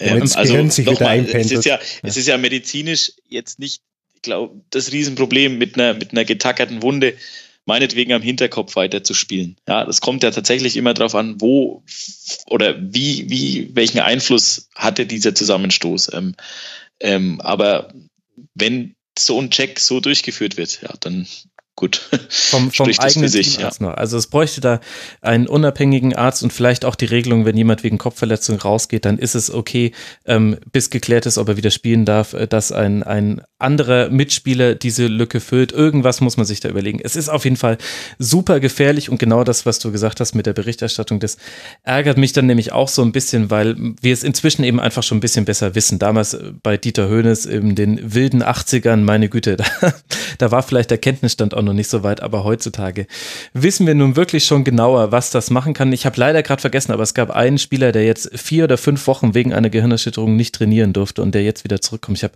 ah, leider Benny Hübner, Monate. Benny Hübner, genau. Ja, genau, viel länger sogar noch. Also äh, monatelang. Also das war Anfang August und äh, der ist jetzt seit kurzem erst wieder im Training. Ähm, genau, danke, Benny. Da, das hatte wohl ähm, ähm, auch noch Auswirkungen auf den Sehnerv. So ganz genau weiß man nach wie vor nicht, was da war.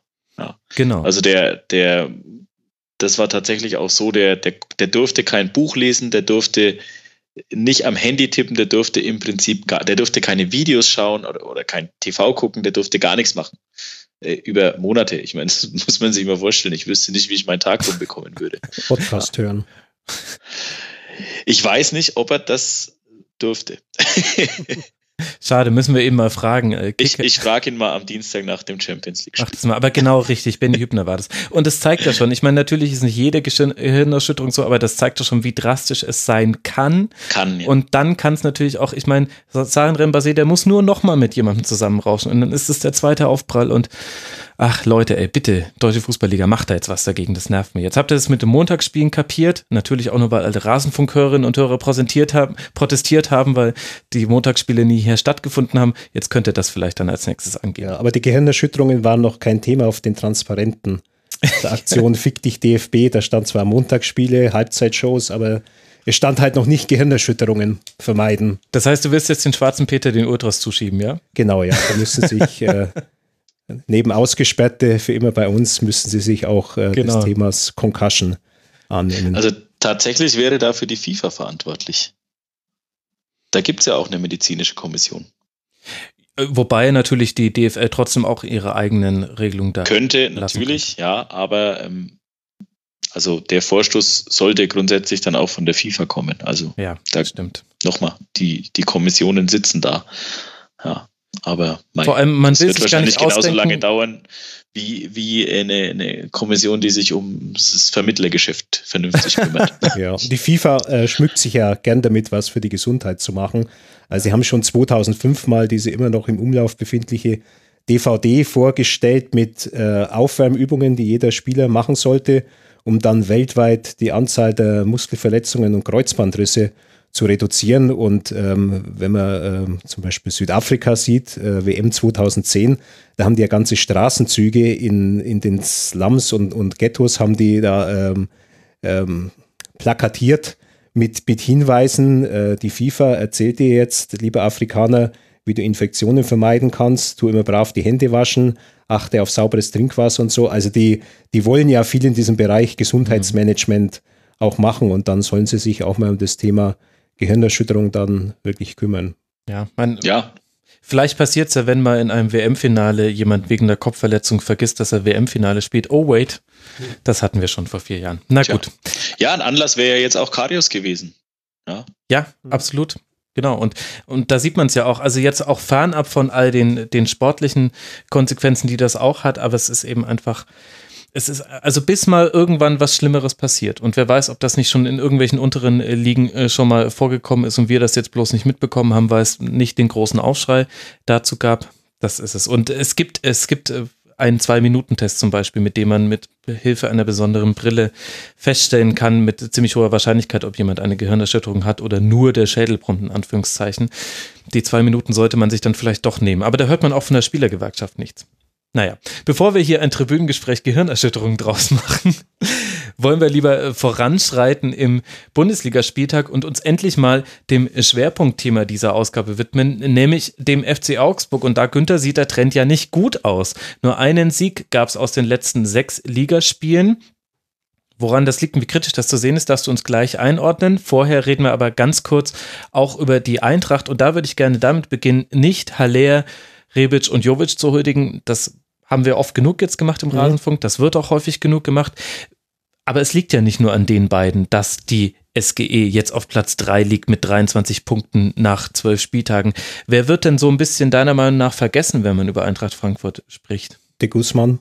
Mhm. Also überragende Partie in, in Augsburg, unglaublich viel unterwegs. Ja. Ähm, steht irgendwie für diese Quirligkeit der Mannschaft, die sich ja auch bei den drei vorne äh, spiegelt, die dann sehr häufig ihre Positionen wechseln. Äh, Manuel Baum hat, hat gesagt, also Eintracht Frankfurt hat eine immense Qualität, Eintracht Schrägstrich die drei da vorne, mhm. aber man soll es wirklich nicht nur auf die drei äh, reduzieren, sondern eben auf äh, auch De Guzman, der nicht umsonst das 1 zu 0 äh, erzielt hat, sollte man da mit einbeziehen. Ich fand auch, dass, äh, obwohl Augsburg ja zu relativ vielen Torschützen kam, mhm. ein Dicker ja.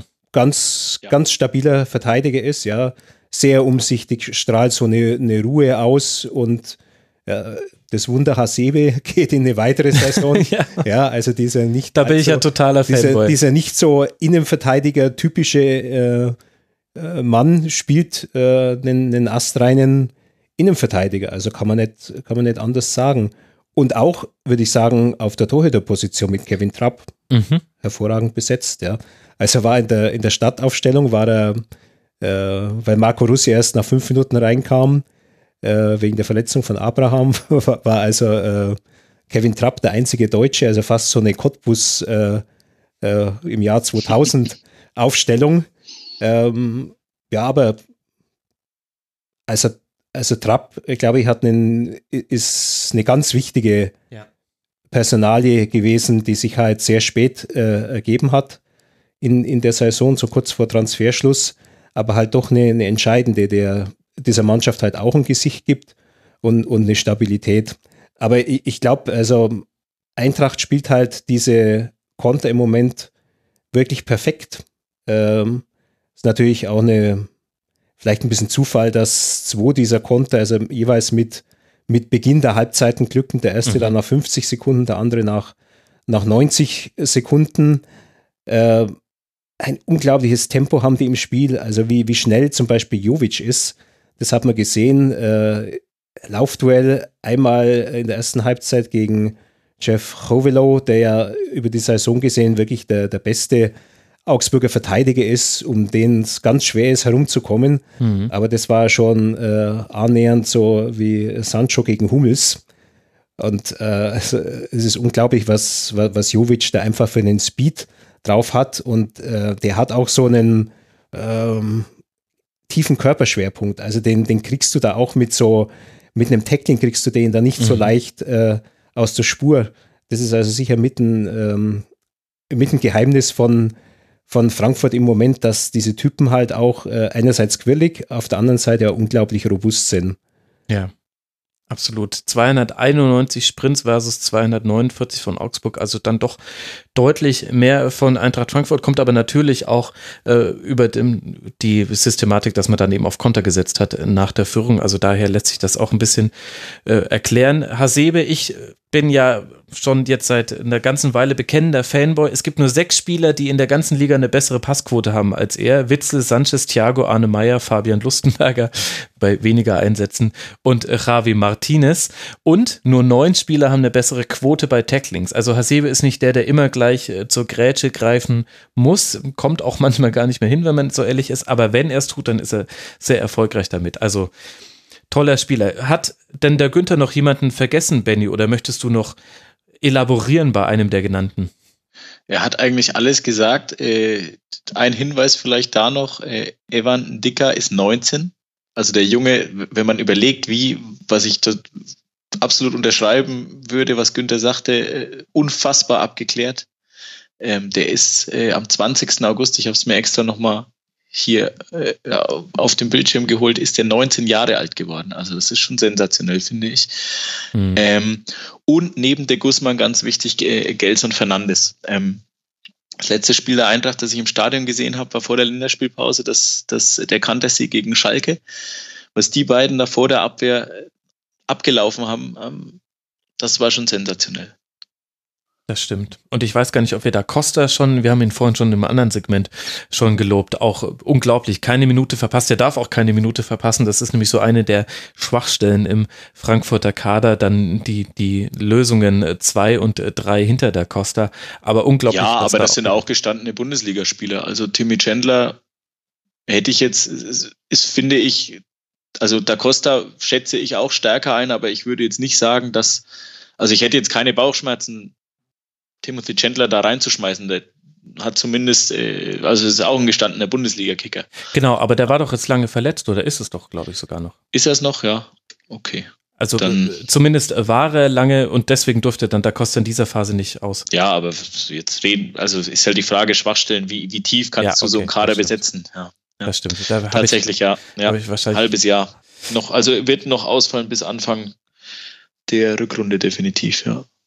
Genau. Knorpelschaden. Aber wenn das äh, so, so weiterläuft wie bisher, dann ist ja alles wunderbar bei Eintracht Frankfurt. Aber jetzt habe ich ja schon in der Anmoderation so ein bisschen den Bogen zum FC Augsburg aufgemacht, äh, Günther. Da sieht es vom Trend her nicht so gut aus. Man hat jetzt nur noch in Anführungszeichen vier Punkte Vorsprung auf den Relegationsplatz und eben jetzt schon länger nicht mehr gewonnen. Würdest du denn überhaupt in dieser Bewertung, dass es einen Negativtrend gibt, zustimmen? Es gibt zwei Trends. Es gibt äh, diesen Punktetrend, der ist negativ. Mhm. Nach zwölf Spielen 13 Punkte ist, ist nicht glorreich mit den vier dann, dann eben nach unten, die kein großer Puffer mehr sind. Auch wenn man weiß, dass das nächste Spiel beim VfB Stuttgart ist, dass man dann halt das mal nicht verlieren sollte. Aber es gibt auch diesen Leistungstrend. Ja. Und äh, da kann man jetzt eigentlich eine Krise äh, gar nicht ausmachen. Also der FC Augsburg hat eigentlich auch gegen Eintracht Frankfurt relativ ordentlich gespielt. Hätte sogar noch in der Nachspielzeit ähm, wirklich noch rankommen können, mhm. was ja schon ein paar Mal geglückt ist.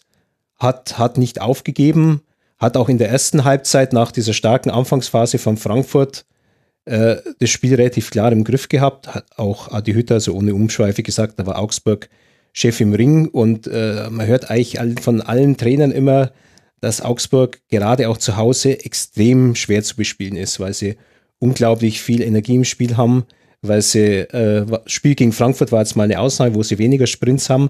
Sie sind, glaube ich, eigentlich die Mannschaft mit den meisten schnellen Läufen mhm. in der Liga. Also sie, ähm, sie nützen das wirklich aus, dass sie halt keine internationalen Verpflichtungen haben, immer gut regenerieren können, auch eine relativ junge Mannschaft haben die, die ziemlich viel verkraften kann.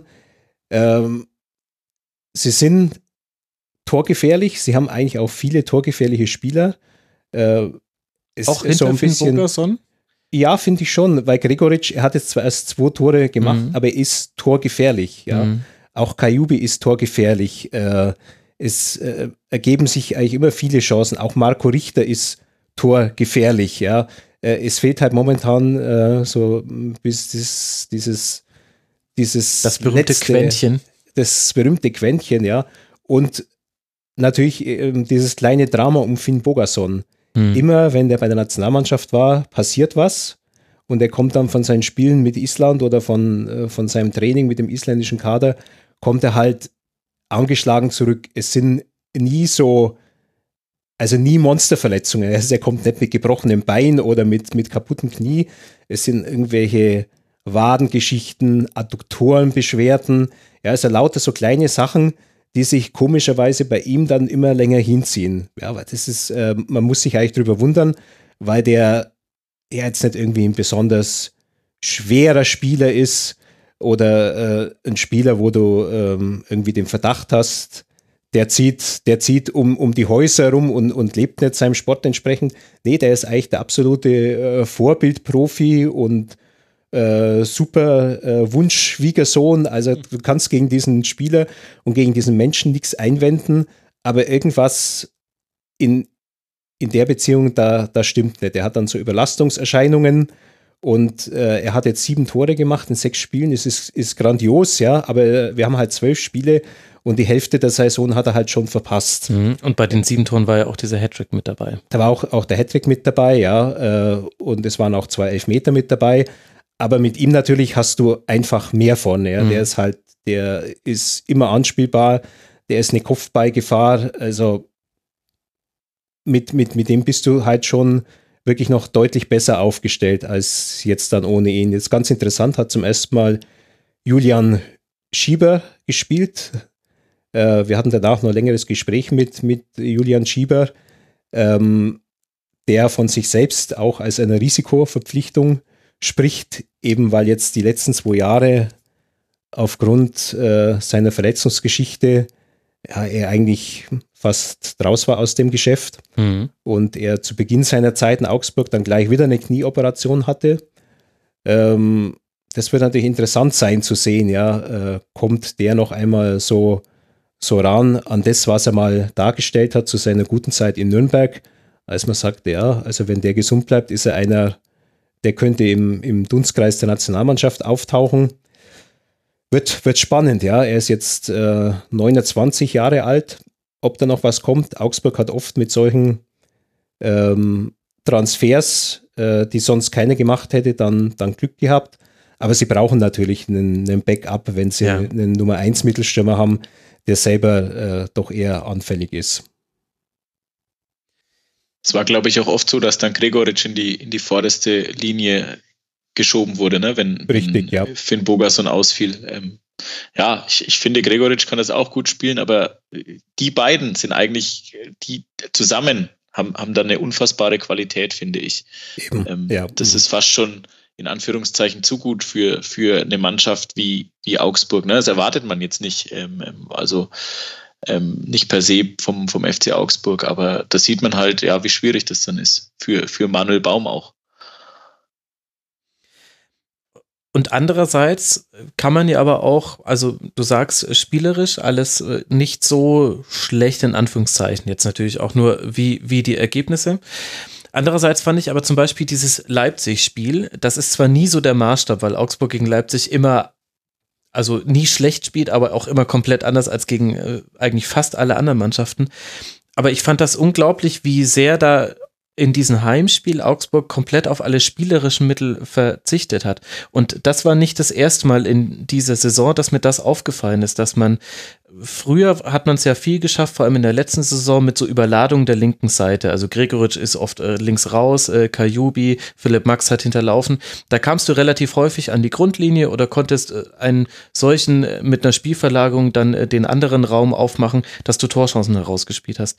Und ich habe den Eindruck, dieser Automatismus, entweder er funktioniert nicht mehr so gut oder die Gegner konnten sich inzwischen besser darauf einstellen. Es gibt immer wieder diese Phasen in Spielen, wo ich das Gefühl hatte bei Augsburg, nach dem, was ich da gesehen hatte, die können jetzt alles probieren. Wenn sie nicht über einen Standard jetzt äh, Torgefahr erzielen, dann wird ihnen nichts gelingen. Und in der letzten Saison fand ich, hatte Augsburg immer dieses Überraschungsmoment mit dabei. Vielleicht aber auch, weil man es da noch nicht gewohnt war. Aber ich fand, in der letzten Saison fand ich das vor allem für, für die Vorrunde. Mhm. Ähm, in der Rückrunde war das, fand ich auch nicht mehr so. Ähm, ich habe sie jetzt allerdings dieses Jahr nur einmal live im Stadion gesehen. Ich finde, das, da kann man es dann immer trotzdem besser einschätzen. Das war beim Spiel in Mainz am, am dritten Spieltag.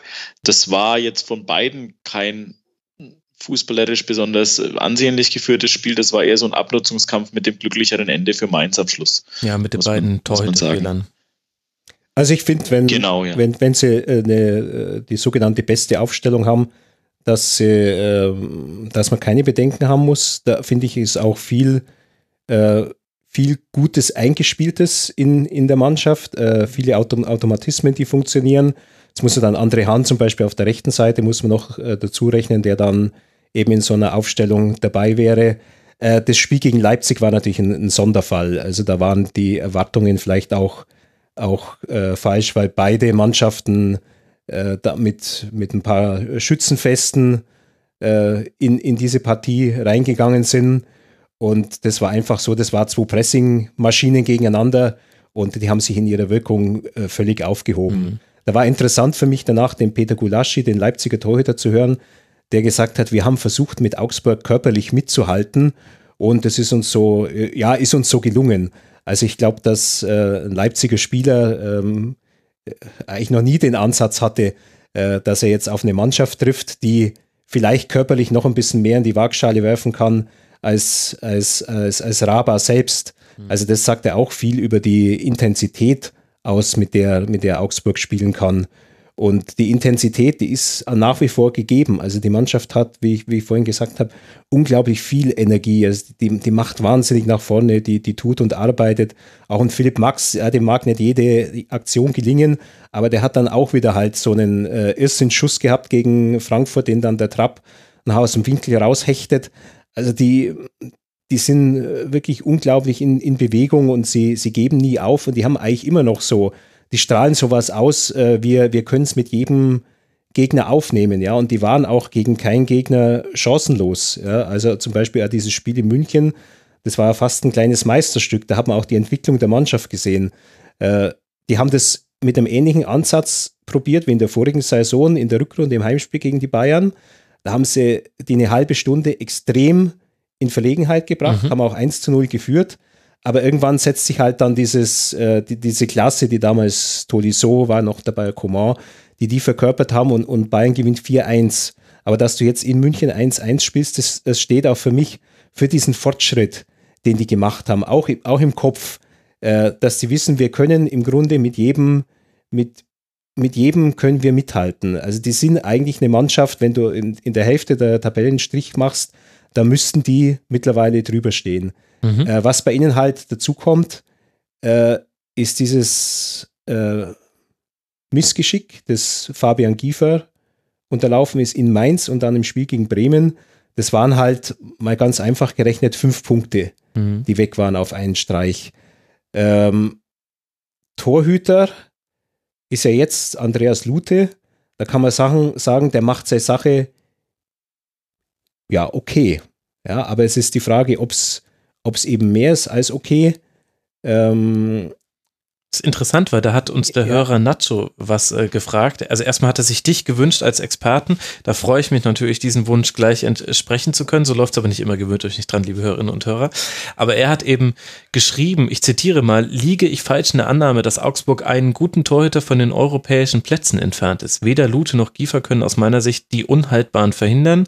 Der Abgang von Hitz hatte sich ja lange angedeutet. Gibt es Hintergründe, warum da nicht jemand anderes gehört heute, geholt wurde? Denn für ihn sind beide, ich zitiere wieder, halt gute Ersatzkeeper, die man mal für drei, vier Spiele reinwerfen kann, aber sich dann auf Dauer nicht auf Bundesliga-Niveau halten können. Sieht er ganz, ganz richtig, der Nacho. Ähm, es war ja vor ein paar Wochen war Jahreshauptversammlung.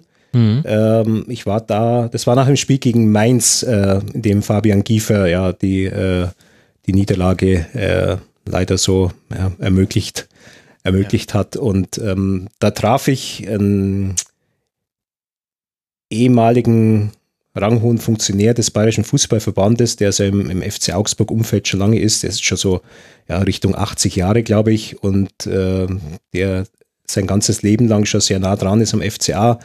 Und, und der sagte zu mir, ich glaube, äh, ich habe richtig Angst, dass wir ein Torwartproblem kriegen in der Saison.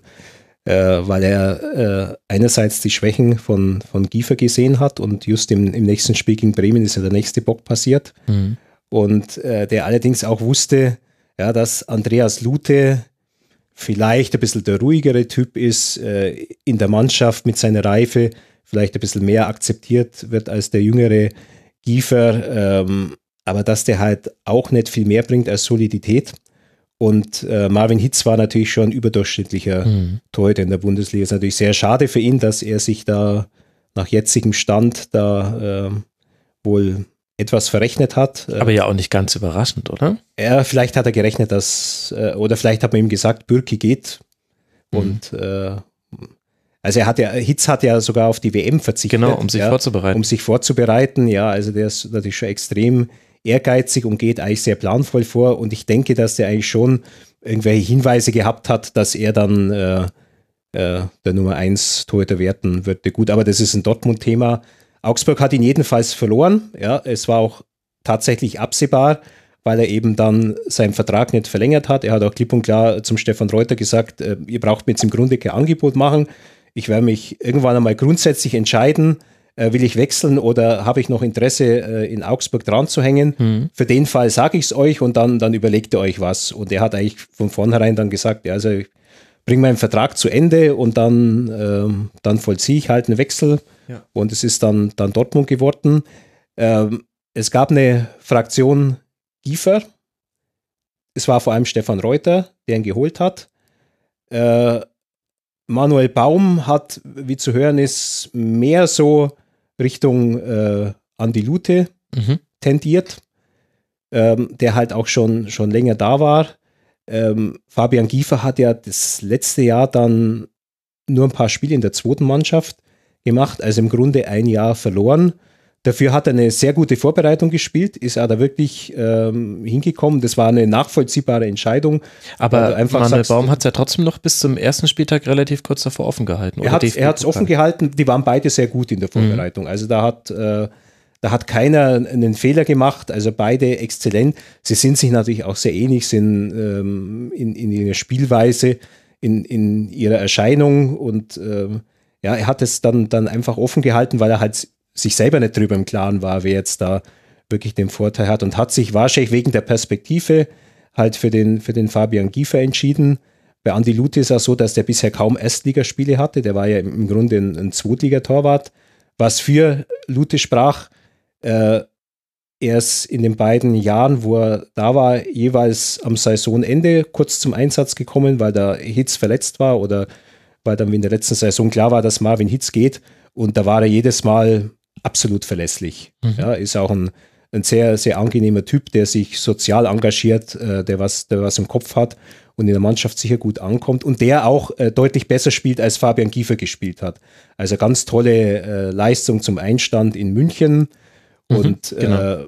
Eigentlich jetzt selten, wo man sagen kann, ja, er sieht jetzt da so, so richtig schlecht aus.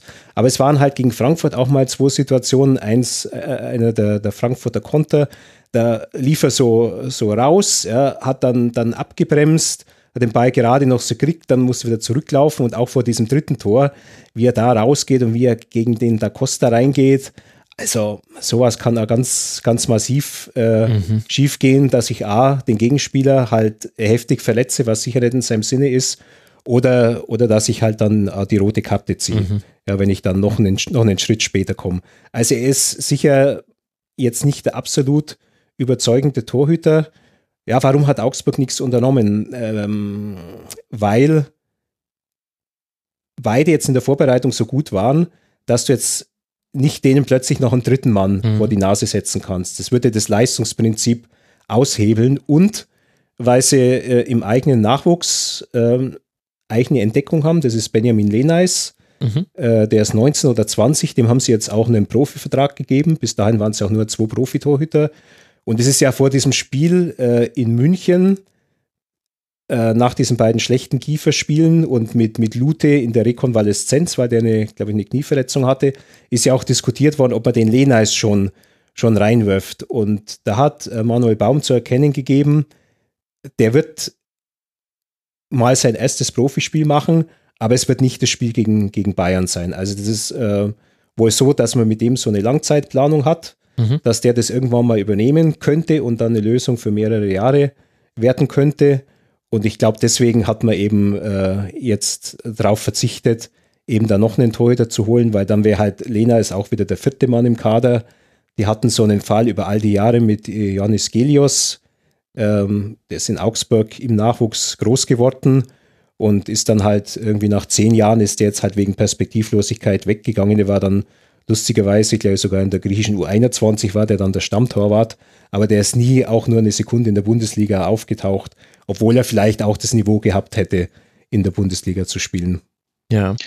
Aber interessant ist da, Günther, dass du vorhin gesagt hast, ähm, dass äh, Manuel Baum ja eigentlich den Andi Lute favorisiert hat mhm. und trotzdem am Anfang auf Giefer gesetzt wurde, der wiederum ein, ich sag mal in Anführungszeichen, Reuter-Kandidat war. Ich meine, Manuel Baum war ja selbst Torwart. Ähm, wie viel Einfluss hat denn der, der Stefan Reuter auf solche Entscheidungen? Ja, ich glaube, wenn du als, äh, als Trainer bist, ja immer im engen Austausch mit dem Geschäftsführer Sport, der ist ja auch neben ihm auf der Bank. Ähm, der äh, versucht ja täglich irgendwie was von der Mannschaft mitzukriegen. Und da gibt es auch noch den, den Stefan Schwarz, der also Chefscout genau. ist und, ja. und, und technischer Rektor und auch mehr ein, ein Reutermann, allerdings auch mit, mit, mit Baum kann. Ich glaube, dass die halt einfach so auch untereinander diskutieren, ja, dass dann sicher der, der Manuel Baum das letzte Wort hat.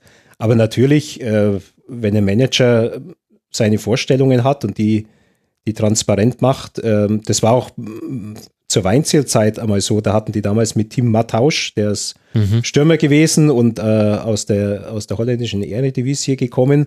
Das war mit 4 Millionen damals der teuerste Transfer. Da will der Manager natürlich auch, dass man den zunächst einmal forciert. Ja, und äh, Weinziel hat es irgendwann einmal gesagt. Ich habe versucht, halt lang auf die Wünsche äh, des Managers einzugehen, bis ich dann irgendwann gemerkt habe, äh, es funktioniert nicht und ich muss vorne andere ähm, ja. Alternative wählen.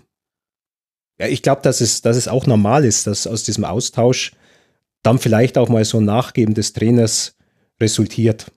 Und die waren ja auch eng beieinander und, und es gab ja auch Gründe zu sagen, wir gehen mit Fabian Giefer als Nummer eins in die Saison. Ja, ja.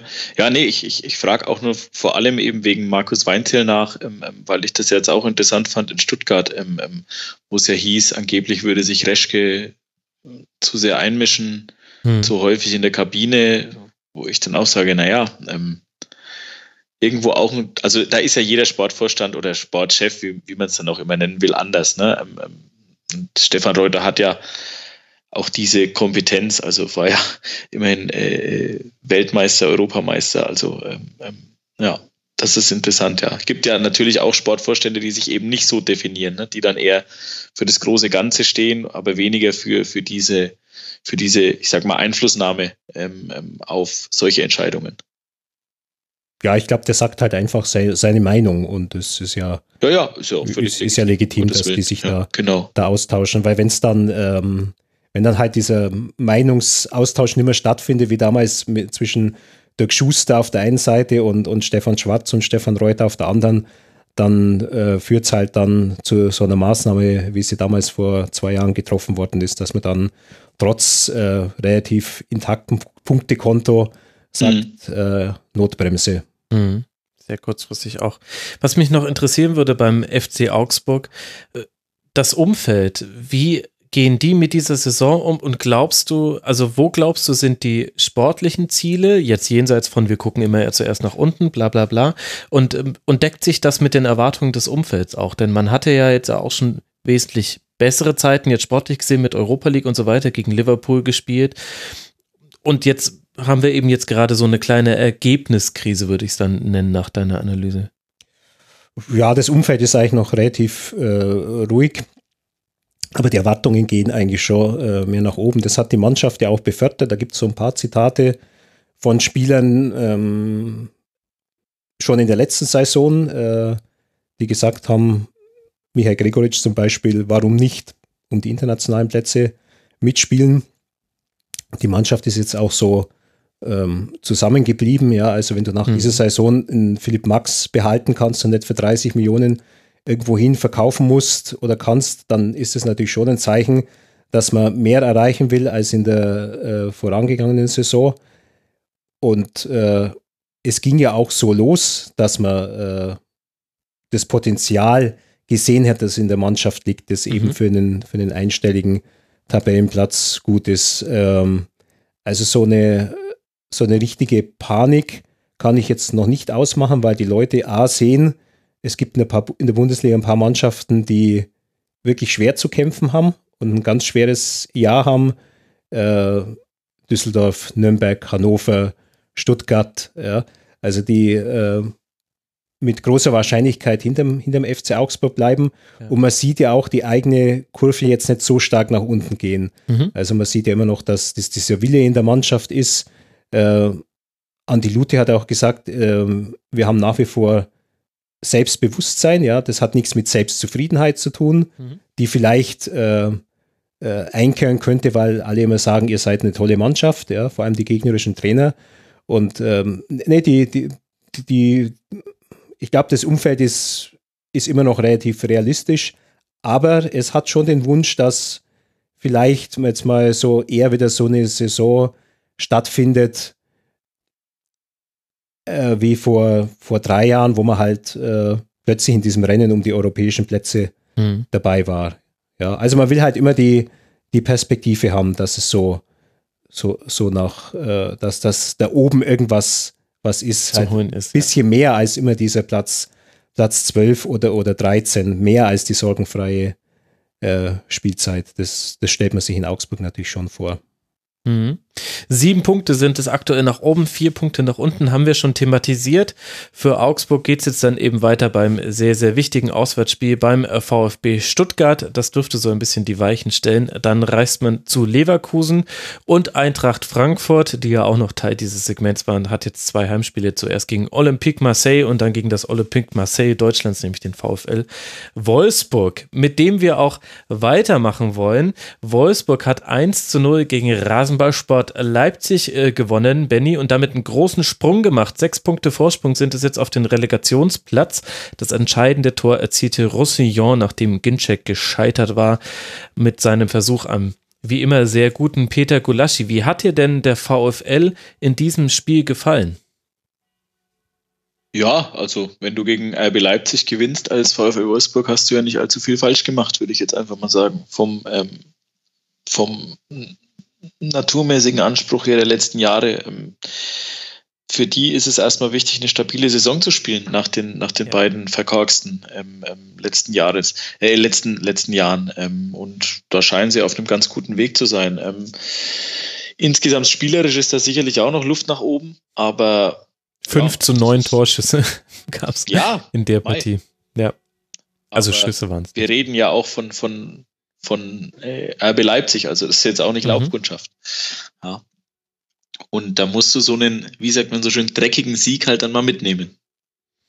Absolut. Woran würdest du denn das festmachen, dass Leipzig seinerseits in dem Spiel nicht so auftreten konnte, wie man sie vor der Länderspielpause gesehen hat? Hat es vor allem mit den Ausfällen zu tun? Also ohne Sabitzer, ohne Forsberg, ohne Kampel?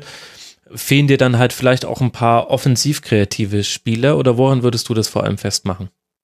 Ja, ich meine, das sind ja drei ganz, ganz wichtige Spieler, die du jetzt nennst. Gerade in der Mannschaft, die ja nach wie vor bei allem Talent äh, und bei aller individuellen Klasse, die die hat, eine Mannschaft, die relativ jung ist. Und äh, ich meine, wenn man sieht, was, was Forsberg damals in seiner ersten Bundesliga-Saison aus Parkett gezaubert hat, ähm, dann kann man schon ungefähr abschätzen, welche Wichtigkeit dieser Spieler hat. Mhm. Ähm, und ähm, mit ihm steht und fällt, finde ich, schon diese Offensive, die RB Leipzig an guten Tagen eben haben kann und dann an schlechten Tagen ja vielleicht eben nicht hat.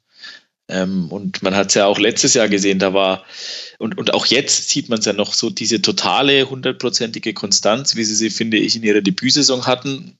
Da ist es dann auch leichter, man kommt irgendwie mit, mit so einer Euphorie ähm, ähm rein in die Liga. Keiner erwartet was von einem, obwohl man eigentlich ja so personell sehr, sehr gut aufgestellt ist, ähm, da, ne, da, da, da geht vieles leichter von der Hand. Und diese totale Konstanz haben sie nach wie vor noch nicht wieder. Aber es ist einfach schon deutlich besser geworden als letztes Jahr. Da sind sie in der Liga, finde ich, schon deutlich unter ihren Möglichkeiten geblieben.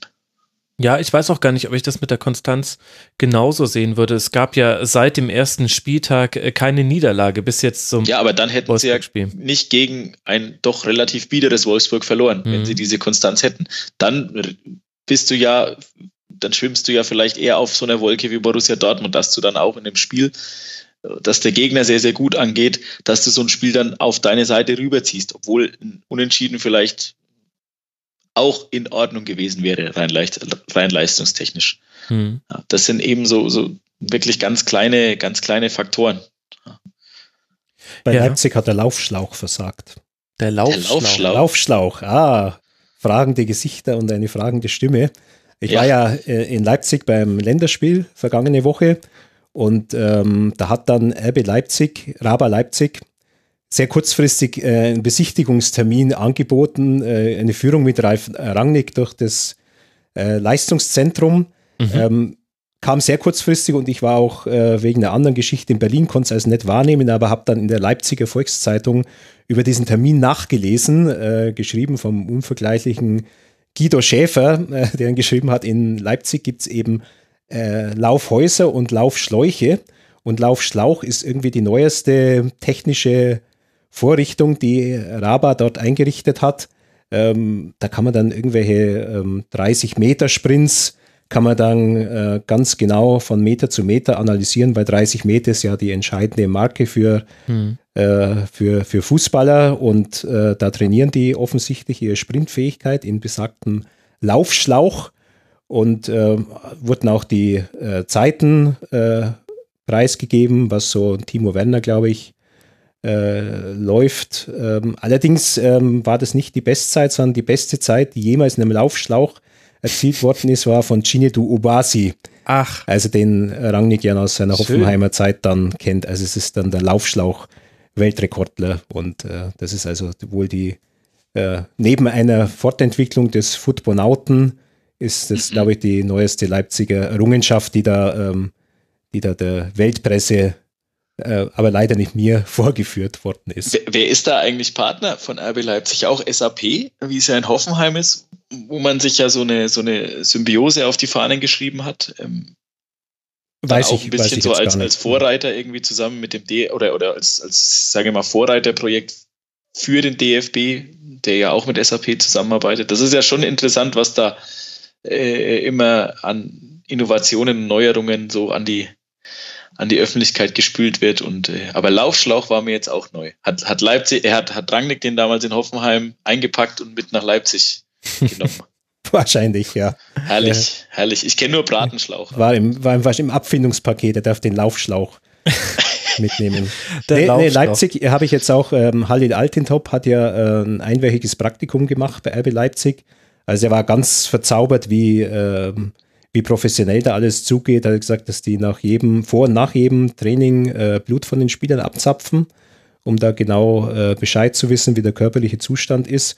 Und äh, auch, dass die jetzt spezielle Schlafanzüge hätten, die die Spieler des Nachts tragen sollen, die dann halt auch die Regeneration Aha. fördern, die irgendwie runterkühlen oder äh, für eine Kompression sorgen. Also Kompress ja. Äh, ja, also irgendwie, also man, man ist halt auch im Schlaf, ist man Spieler dieses Vereins. Ja, aber man sagt doch immer, ich habe schon immer in der Bettwäsche dieses Vereins geschlafen, in Zukunft wird sein, ich hatte schon immer den äh, kompressierenden... Den Raba Leipzig Kompressionsschlafanzug. genau. Ich glaube, der ist eine so geringe Stückzahl auf dem Markt. Das war alles Prototypen und Modelle. Den kriegen, glaube ich, alle Vereinsmitglieder zu Weihnachten. Ja, genau. Aber ja nicht so also viele. wirklich sehr ja. limitiert. Nein, aber ich habe neulich habe ich glaube ich mal irgendwo ein Foto gesehen von so einem äh, Kompressionsanzug. Ich glaube, das, das ging bei Twitter rund, aber ich weiß nicht mehr welcher Spieler das war. Aber ist schon ja heiße heiße Modeerscheinung. Ja. ja glaube ich, muss mein, mein äh, Wunschzettel für Weihnachten nochmal äh, ja. updaten. Der Laufschlauch. Ja. Wer sich übrigens für das Thema, wie kann man Schnelligkeit trainieren, interessiert, dem möchte ich an der Stelle eine Episode des Schlüsselspieler-Podcasts empfehlen mit Ruven Schirp. Das ist ein Schnelligkeitstrainer und äh, der war lange Zeit bei Schalke 04, hat sich dann selbstständig gemacht und erklärt eben, was kann man trainieren im Punkto Schnelligkeit, was ist realistisch und wie muss man dann auch trainieren, hat eben Erfahrung aus dem Profifußball und berät jetzt Spieler individuell. Ich persönlich habe da viel gelernt, allerdings fiel das Wort Laufschlauch dort nicht. Sonst hätte ich natürlich nicht so fragend geguckt. Günther. Ja, Laufschlauch ist dann Ruben Schirp 2-0. Ja, genau, das ist wahrscheinlich, wenn er dann ein Praktikum gemacht ja. hat bei Rasenballsport Leipzig. Lasst uns noch vielleicht noch kurz dann doch noch den Schlenker zum Spiel zurückmachen, zum VfL Wolfsburg. Benny, da stelle ich mir nämlich die Frage, wie bewerten wir den bisherigen Saisonverlauf? Also jetzt sind es eben sechs Punkte auf den Relegationsplatz, aber Fußball ist ja so viel mehr als nur die schnöde Tabelle. Wo würdest du denn sagen, steht der VfL in seiner Entwicklung? Boah. Das ja, sind jetzt die ganz nur die großen Fragen. Fragen. ja. ja, ja, ja, ja, ja. Ähm,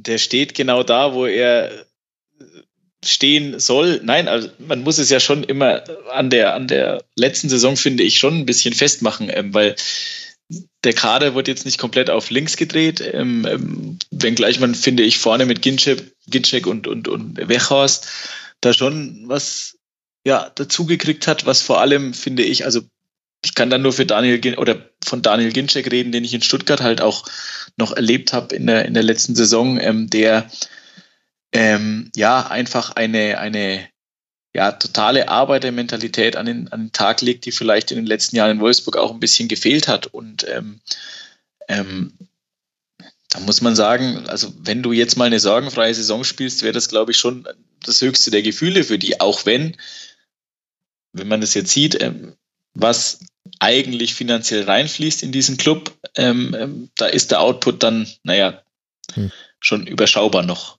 nach wie vor. Ja, gut, ich finde man, daran ja. muss man es halt messen. Aber mhm. das hm. ist halt das Problem. Ich denke mal, dass sich das Gehaltsgefüge auch in den Jahren zuvor entsprechend halt angepasst hat. Und ähm, dann kann ich nicht einfach von heute auf morgen wieder das Gehaltsgefüge so einfach runterschrauben. Das funktioniert halt nicht. Ähm Mhm. Das muss man halt immer beachten. Ich finde auch Ginzek muss spielen, ja, der ist mehr als ein Joker. Ja, äh, absolut. Vorne Ginzek Wechhaus, das ist, ähm, das ist gut, finde ich. Ja. Ginzek hat ja auch eigentlich dieses Tor geschossen, das ja. dann, äh, er hat es mit seiner Arbeit ermöglicht für, für Roussillon. Ich finde, Memedi hat äh, eine beachtliche Partie auf der 10 gemacht. Mhm. Also vielleicht auch mal wieder ein Spieler, der äh, nach zwei unglücklich gewählten Vereinen da mal wieder einen hat, bei dem er ankommt. Ja. Ja, Weghorst hatte auch die meisten äh, Sprints äh, in diesem Spiel. 48 habe ich mir deswegen rausgeschrieben, weil das schon ein hoher Wert ist, auch für einen Stürmer. Roussillon, äh, definitiv noch eine gute Verstärkung. Sie, ein bisschen fehlt mir noch die, die Lösung für Brekalo und Ginczek und Wehorst gleichzeitig auf dem Platz. Das gab es zwar schon ein paar Mal in dieser Saison, aber dann wurde jeweils Ginczek in eine Rolle gedrängt, die er so nicht spielen kann. Er ist am stärksten, mhm. wenn er mit Wehorst so ein bisschen fluide sich vorne die Strafraumarbeit äh, teilen kann. Und dann ist die Frage, wie bindest du dein Brekalo so ein, dass er vom Flügel noch nach innen ziehen kann? Ja, aber, aber Ginczek ist sich halt auch nicht zu schade, eben diese Dreckarbeit zu machen. Ja, das stimmt. Ähm, die er manchmal machen muss. Also ich erinnere an den letzten Spieltag der vergangenen Saison, da hat Da hat Stuttgart in München äh, einen Kantersieg eingefahren, den, den hat keiner irgendwie für möglich gehalten. Das war taktisch ganz interessant zu sehen. Da, da ließ der äh, Taifun Korkut damals Ginczek noch, das war so eine Art verkapptes 4-5-1. Da ließ der Ginczek eigentlich gegen den Ball auf der linken Bahn spielen, also quasi vor dem linken Außenverteidiger die Seite zu machen. Und das Konzept war dann im Prinzip Ginczek, immer bei Ballgewinn musste Ginczek Schnur gerade Richtung Elfmeterpunkt einfach sprinten von der linken Seite. Und das ging wunderbar auf und der Ginczek hat das wirklich permanent sich an dieses Konzept gehalten. Also er ist dann auch einer, der sowas dann voll durchzieht und das macht ihn halt dann auch wichtig, der dann nicht mhm. sagt, nach einer halben Stunde, okay, es funktioniert nicht, äh, ich habe jetzt keinen Bock mehr, sondern er macht es.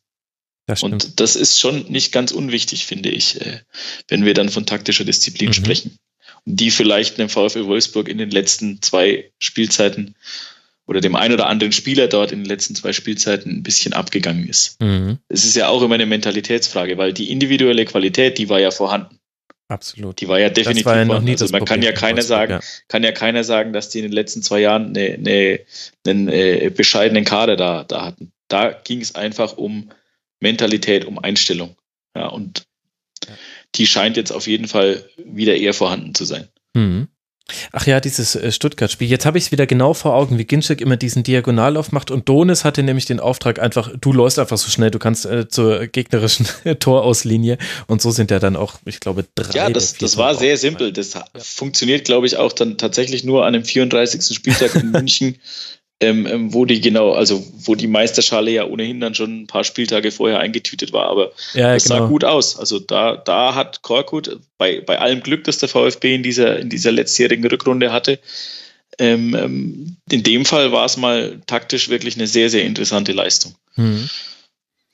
Okay, schauen wir uns an, was beim VfL Wolfsburg weiter passiert. Es sieht nach einer ruhigeren Saison aus. Es geht jetzt dann weiter eben bei Eintracht Frankfurt und dann zu Hause gegen die TSG aus Hoffenheim, während Raber zum Bruder-Schwester-Duell nach Salzburg reist und dann zu Hause auf Borussia Mönchengladbach trifft. Definitiv auch eine interessante Partie, die uns da erwartet. Über drei Spiele möchte ich noch mit euch sprechen und eines davon hat 43 Schüsse zu verzeichnen gehabt. Mehr wurden in dieser Saison in keinem Spiel abgegeben und ich spreche natürlich vom SC Freiburg gegen Werder Bremen. Klar, dass das dann ein 1 zu 1 wird nach Treffern von Luka Weitschmidt in der ersten Halbzeit und einem Last-Minute-Ausgleich durch Augustinsson. Günther, bei Werder hört man jetzt immer wieder auch kritischere Töne innerhalb der Fanszene, zumindest innerhalb der Fanszene, in die ich via soziale Medien einen Einblick habe. Und ich selbst war jetzt auch überrascht, dass es diese Phase gab gegen Freiburg, in der Freiburg deutlich näher am 2 zu 0 war. Und im Grunde kann man es Pavlenka verdanken, dass man da nochmal den Kopf mit einem Pünktchen aus der Schlinge gezogen hat. Wie kritisch siehst du denn die Leistung von Bremen in dem Spiel in Freiburg?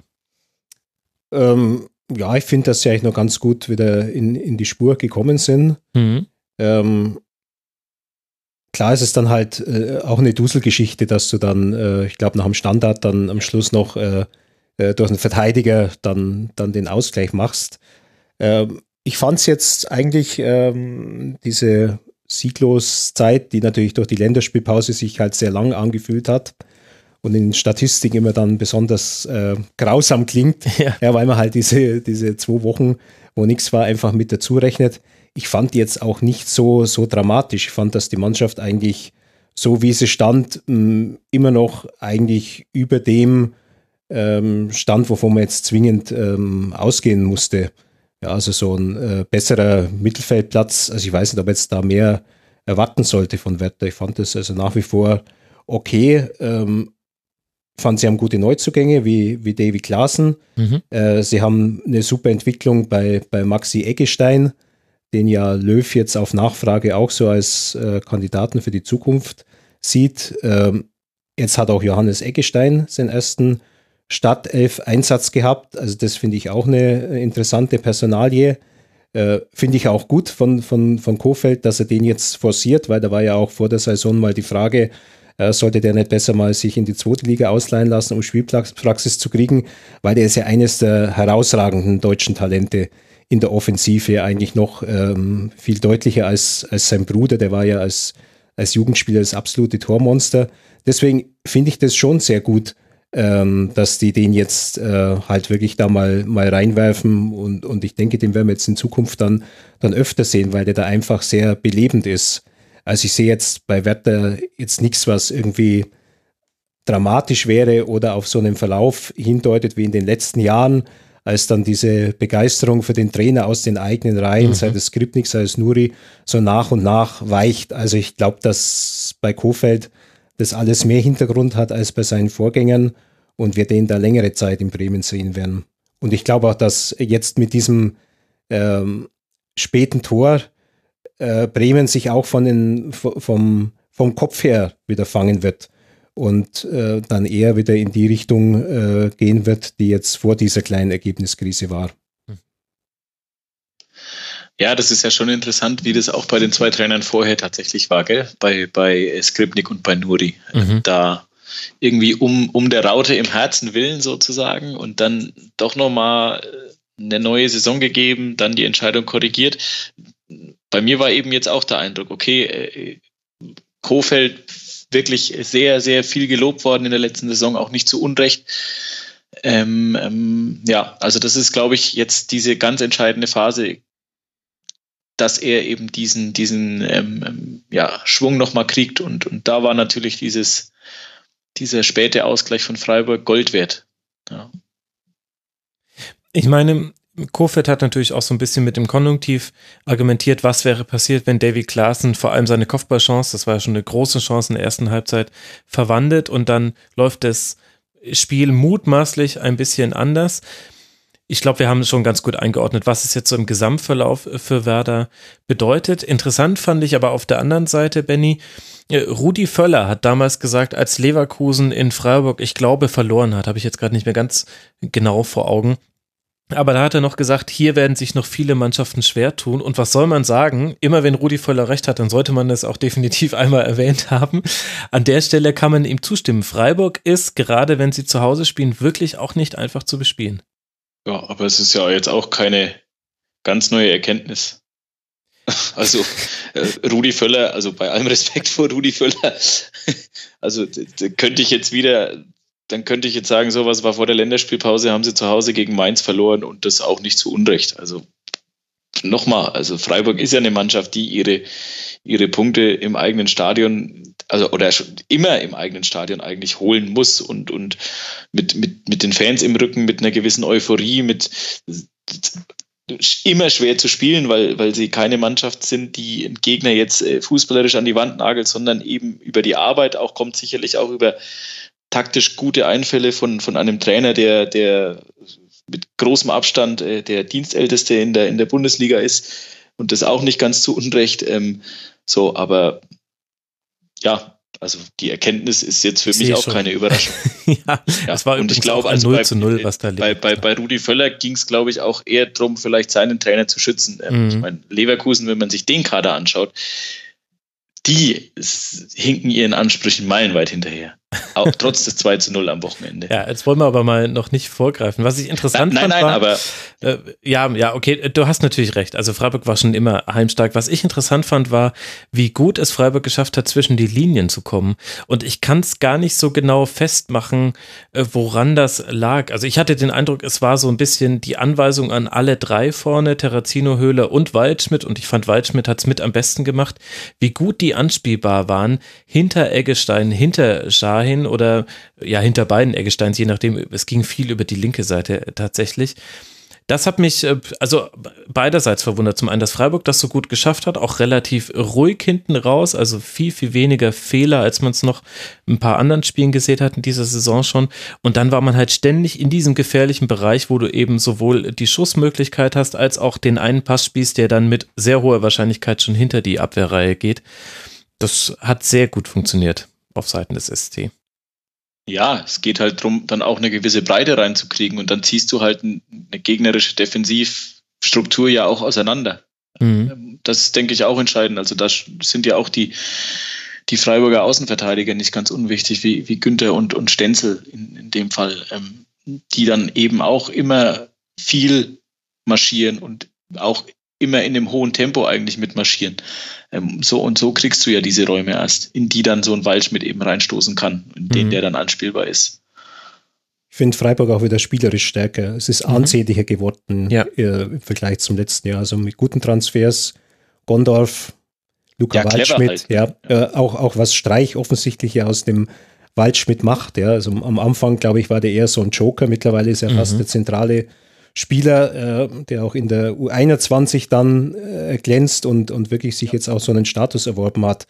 Und beim HSV, obwohl der ja damals so der, einer der Klassenerhaltshelden war, hat er den niemand so, so richtig für voll genommen. Mhm. Bei Eintracht Frankfurt und, vorher ja auch ja, nicht. Und offensichtlich hatte den Streich dann schon seit längerem auf dem Zettel und hat er diesen Transfer ganz bewusst angestrebt.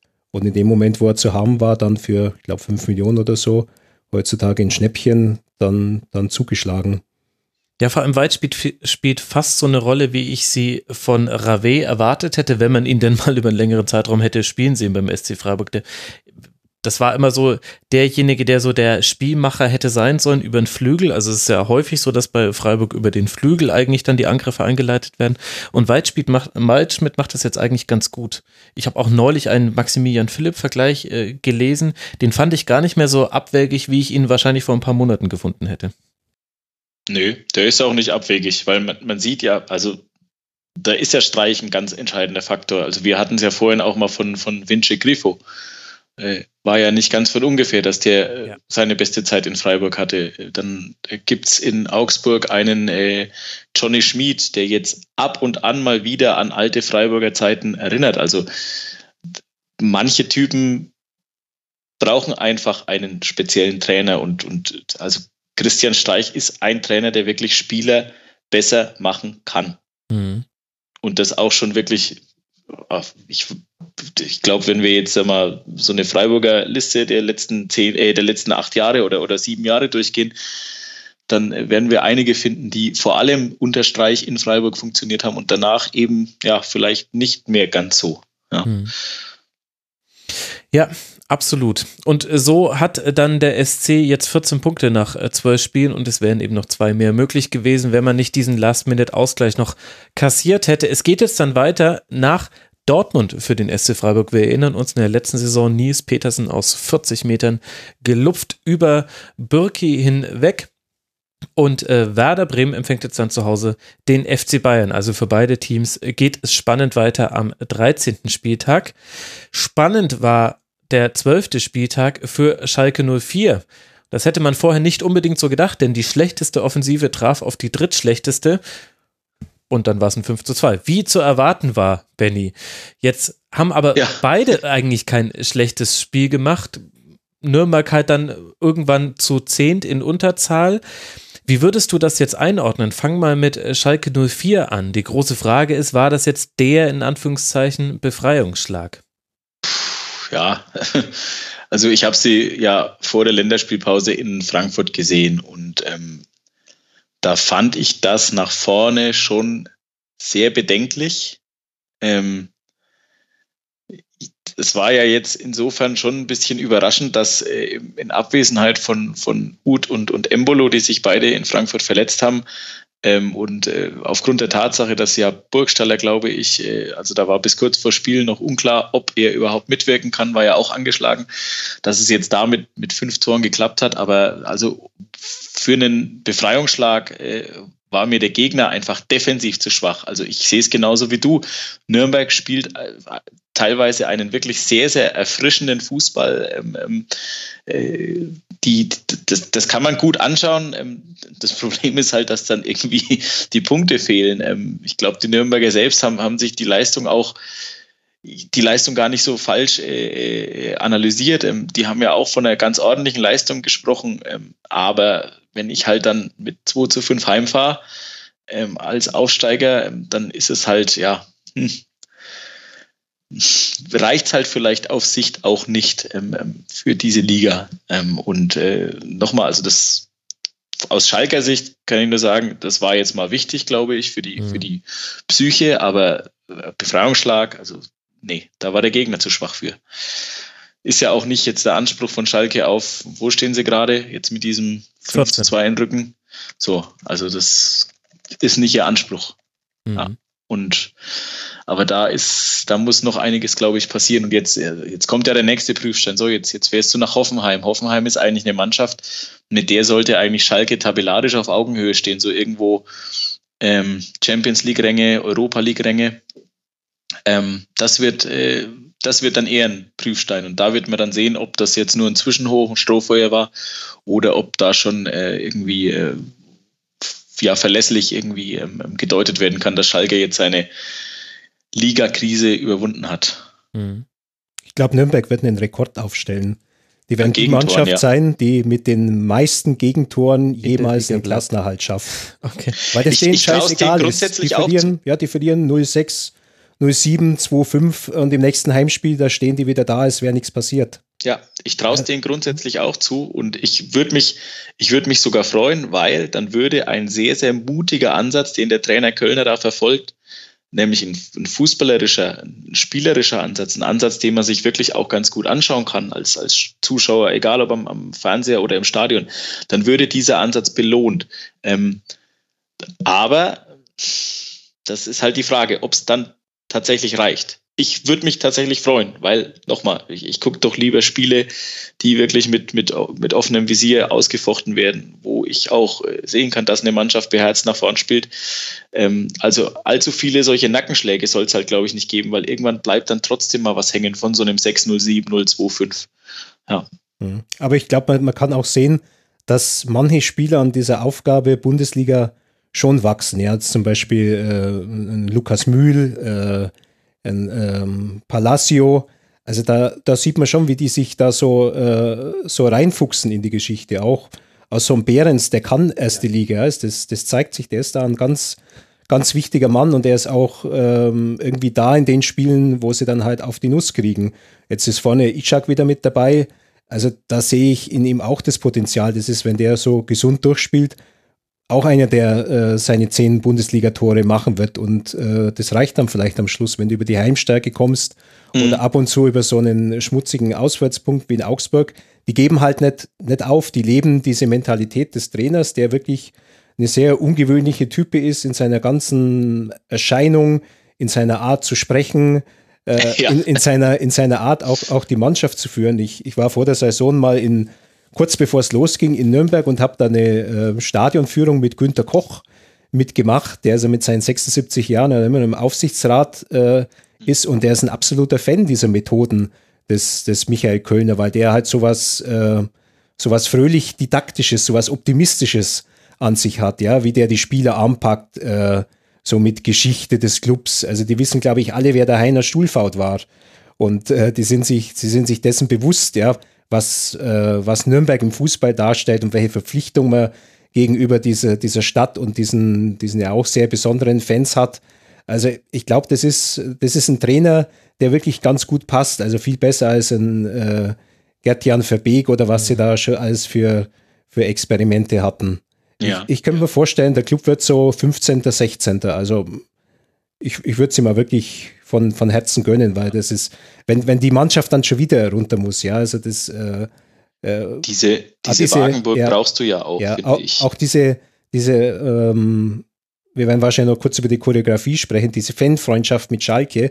Also ich glaube, ähm, Nürnberg ähm, sieht jetzt diese Fanfreundschaft nicht so äh, mit leuchtenden Augen, weil ähm, diese enge Verbindung zu Schalke halt auch dafür dazu geführt hat, dass denen in den letzten Jahren mhm. unglaublich viel Qualität in der Mannschaft abhanden gekommen ist, ja, weil die halt dann alle nach Schalke gegangen sind, sei es ein Alessandro Schöpf, sei es ein Guido Burgstaller und die sind immer zur, äh, zur Winterpause sind die dann weggegangen mhm. und trotzdem schaffen die das dann nach vier Jahren wieder in die Liga hochzukommen.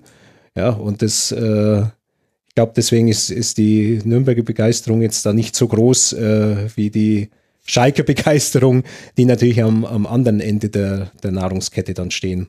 Aber natürlich sehr, sehr schöne Aktion und ganz, ganz tolle Choreografie, dass also da ja, die Schalke absolut. Fankurve da mit dem Nürnberg-Wappen aufwartet. Tolle Sache. Ja. Also ich weiß nicht, ob ich ganz so optimistisch äh, bin wie ihr, weil meinem Gefühl nach könnte das auch schnell kippen, auch im Verhältnis zwischen Kölner und Mannschaft. Ich, ich, habe auch den Eindruck, dass manche Spieler sich so richtig in die erste Liga jetzt reinarbeiten. Also gerade in dem Spiel war Hanno Behrens äh, definitiv ein wichtiger Faktor. Es gab also der, der Pass von Mühl, glaube ich, vor dem 2 zu 3 war Weltklasse. Also Packing-Werte müssen da explodiert sein. wird sich äh, so mancher Statistikfreund äh, gefreut haben. Kubo kommt auch immer besser mit rein. Aber sie machen eben diese Fehler hinten drin, die gar nicht immer individuelle Fehler sind, wie beim 0 zu 1 äh, von Martenia. Auch Tim Leibold hatte einfach in diesem Spiel gegen Caligiuri keine Möglichkeit und da fehlt dem Club die Möglichkeit, darauf zu reagieren. Personell oder in dem Fall hat man jetzt auch nicht mit einer Umstellung das so wirklich hm, angegangen, dieses Problem, dass Caligiuri da einfach von seinen Dribblingversuchen die Mehrzahl gewonnen hat und dann halt häufig ähm, gefährliche Bälle nach innen spielen konnte oder selbst abgeschlossen hat. Ich bin mir da noch nicht so ganz sicher. Es ist auf jeden Fall ein mutigerer Ansatz, als wir ihn schon von ganz vielen Bundesligisten gesehen haben, der jetzt auch gegen Werder und gegen Augsburg dann noch zu Punkten geführt hat, wo man als neutraler Beobachter nicht mehr mit gerechnet hätte.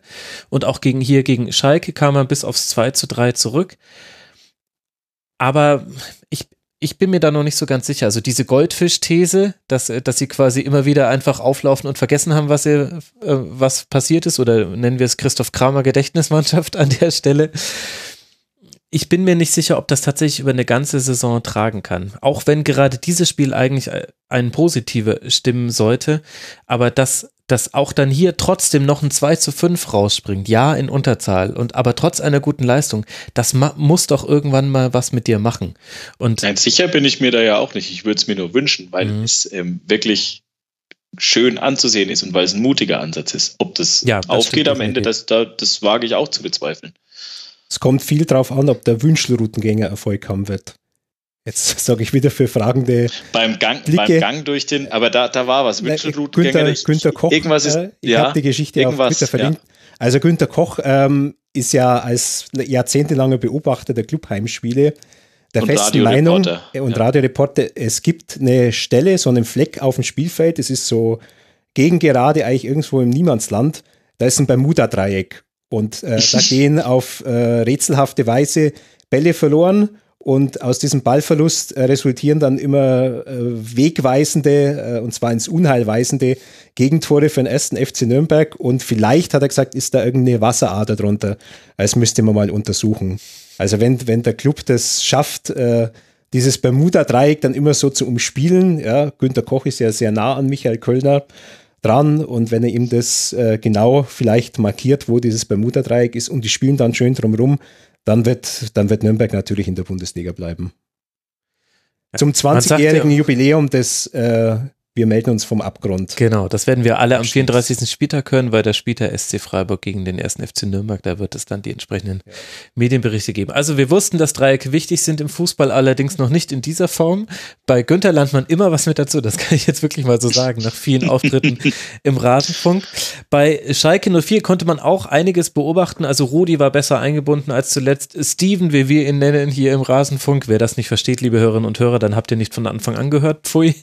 Äh, hatte natürlich ein auffälliges Spiel, nicht nur wegen der beiden Tore. Eine Beobachtung hat noch unser Hörer Roland gemacht im Forum und die fand ich tatsächlich ganz interessant, deswegen zitiere ich ihn hier an der Stelle. Er schreibt, mit Bentaleb auf der 8 setzt Tedesco offenbar fort, was er zuletzt mit Uth erfolgreich eingeleitet hat. Ein spielstarker und ideenreicher Typ in diesem Raum bringt mehr Kreativität. Bentaleb hat ein Riesenspiel gemacht. Mit seinen Dribblings hat er viele Gegenspieler auf sich gezogen und den Mitspielern Räume geschaffen. Daher glaube ich nicht, dass es zufällig mal etwas besser gelaufen ist. Das sind wohl schon die ersten Erträge einer vorsichtigen Systemumstellung. Aber gegen die nächsten Gegner, Hoffenheim und Dortmund, wird das vielleicht schon wieder anders aussehen fand ich einen interessanten Gedanken, hat sich auch zum Teil mit meinen Beobachtungen gedeckt. Gerade Uth auf der 8 in äh, der letzten Partie vor der Länderspielpause, das hatte nochmal eine andere Vertikalität in den Spielen, in den Zuspielen äh, in der Nähe des Strafraums. Interessanter Gedankengang, achten wir mal alle drauf, liebe Hörerinnen und Hörer, und natürlich ihr zwei auch. Vor allem hat Bentaleb im letzten Spiel vor der Länderspielpause in Frankfurt auf der 6 ein richtig schlechtes Spiel. ja, das stimmt tatsächlich. Ähm, das ja. muss man fairer oder das muss man, glaube ich, insgesamt auch dazu sagen. Mhm. Das stimmt. Und für mich ist es nach wie vor ehrlich gesagt ein Rätsel, warum Rudi so wenig Einsatzzeit hatte bislang. Das kann er, ich nicht naja, verstehen. er hatte schon Adaptionsschwierigkeiten. Also ich habe gerade den Gegner vergessen. Das erste Spiel von Rudi direkt nach seinem Wechsel, das war, das war nicht so arg dolle. Das war eher so wie in der Schlussphase bei, das war, das war das Hertha-Spiel, wo er zugestellt wurde von Duda der mit ihm quasi auf Toilette gegangen ist und damit war Rudi komplett aus dem Spiel genommen und sie haben 0 zu 2 verloren. Also er hatte schon Schwierigkeiten reinzukommen. Ich finde auch immer noch, dass ihm im Zugriff auf den Zweikampf manchmal noch so ein bisschen was fehlt. Also da hat er mir in Hoffenheim einfach besser gefallen. Aber so einem Spieler muss ich Selbstverständlichkeit geben, dem muss ich Rhythmus geben, ähm, weil eigentlich ist er ja ein Spieler, um den ich eine Mannschaft irgendwie aufbaue oder zumindest eine Spielidee so ein bisschen verankere. Also das muss ja mein Taktgeber sein. Ich hole den ja nicht umsonst. Ich sage ja nicht, ich äh, schiebe jetzt knapp 16 Millionen oder wie viel es war nach München, weil Sebastian Rudi halt Sebastian Rudi heißt und so ein netter Kerl ist. Ja. Und dann ist halt die Problematik, ich kriege so einen Spieler relativ spät. Ich glaube, das war im August schon. Das war ziemlich aufs Ende von der Transferperiode, oder? Das ist dann schon ein Problem, weil nochmal, das ist ja einer, um den konzipiere ich ja irgendwas. Das ist ja jetzt keiner, den kaufe ich zu, weil ich sage, okay, von dem erwarte ich mir halt dann vielleicht in der, in, in der 85. Äh, im 1-1 auf dem Flügel äh, eine Lösung und dann den entscheidenden Assist, sondern von dem erwarte ich mir einfach, dass der im Prinzip so mein, mein verlängerter Arm äh, auf, dem, auf dem Platz ist, mein Taktgeber, mein, mein Ideengeber. Ähm, und dann muss ich dem Spieler aber auch eine, die Möglichkeit lassen, ja, anzukommen in dieser Mannschaft und auch der Mannschaft mich auf diesen Spieler einzustellen. Das ist halt dann alles schwierig, mhm. glaube ich. Das, ähm, ähm, ja, ich sehe es halt so. Ja, das stimmt schon. Ich meine, so kann man natürlich auch argumentieren. Es war halt dieser ganz, ganz fürchterliche Saisonstart mit der unglücklichen Niederlage in Wolfsburg, dann zu Hause 0 zu 2 verloren. Ich, ich glaube, das ist auch so der Typ, das ist vielleicht der typischste Fall für Außensicht versus Innensicht. Also, dass wir als Journalisten von draußen sagen, Mensch, den muss er doch einfach spielen lassen, in Anführungszeichen, damit er reinfindet. Und äh, Domenico Tedesco schaut, Achtung, von Spiel zu Spiel und entscheidet sich dann eben bewusst aus verschiedenen Gründen. Ich meine, sie haben ja damals auch häufig dann noch mit einer Doppelsechs gespielt. Äh, wo Rudi dann nicht immer die erste Option sein musste. Vielleicht ist das so einer der Punkte, wo man sehr gut mit Domenico Tedesco mal in der Winterpause drüber reden könnte. Wenn einer von euch ein Interview kriegt, mir wird es wahrscheinlich nicht gelingen. Das würde mich tatsächlich interessieren.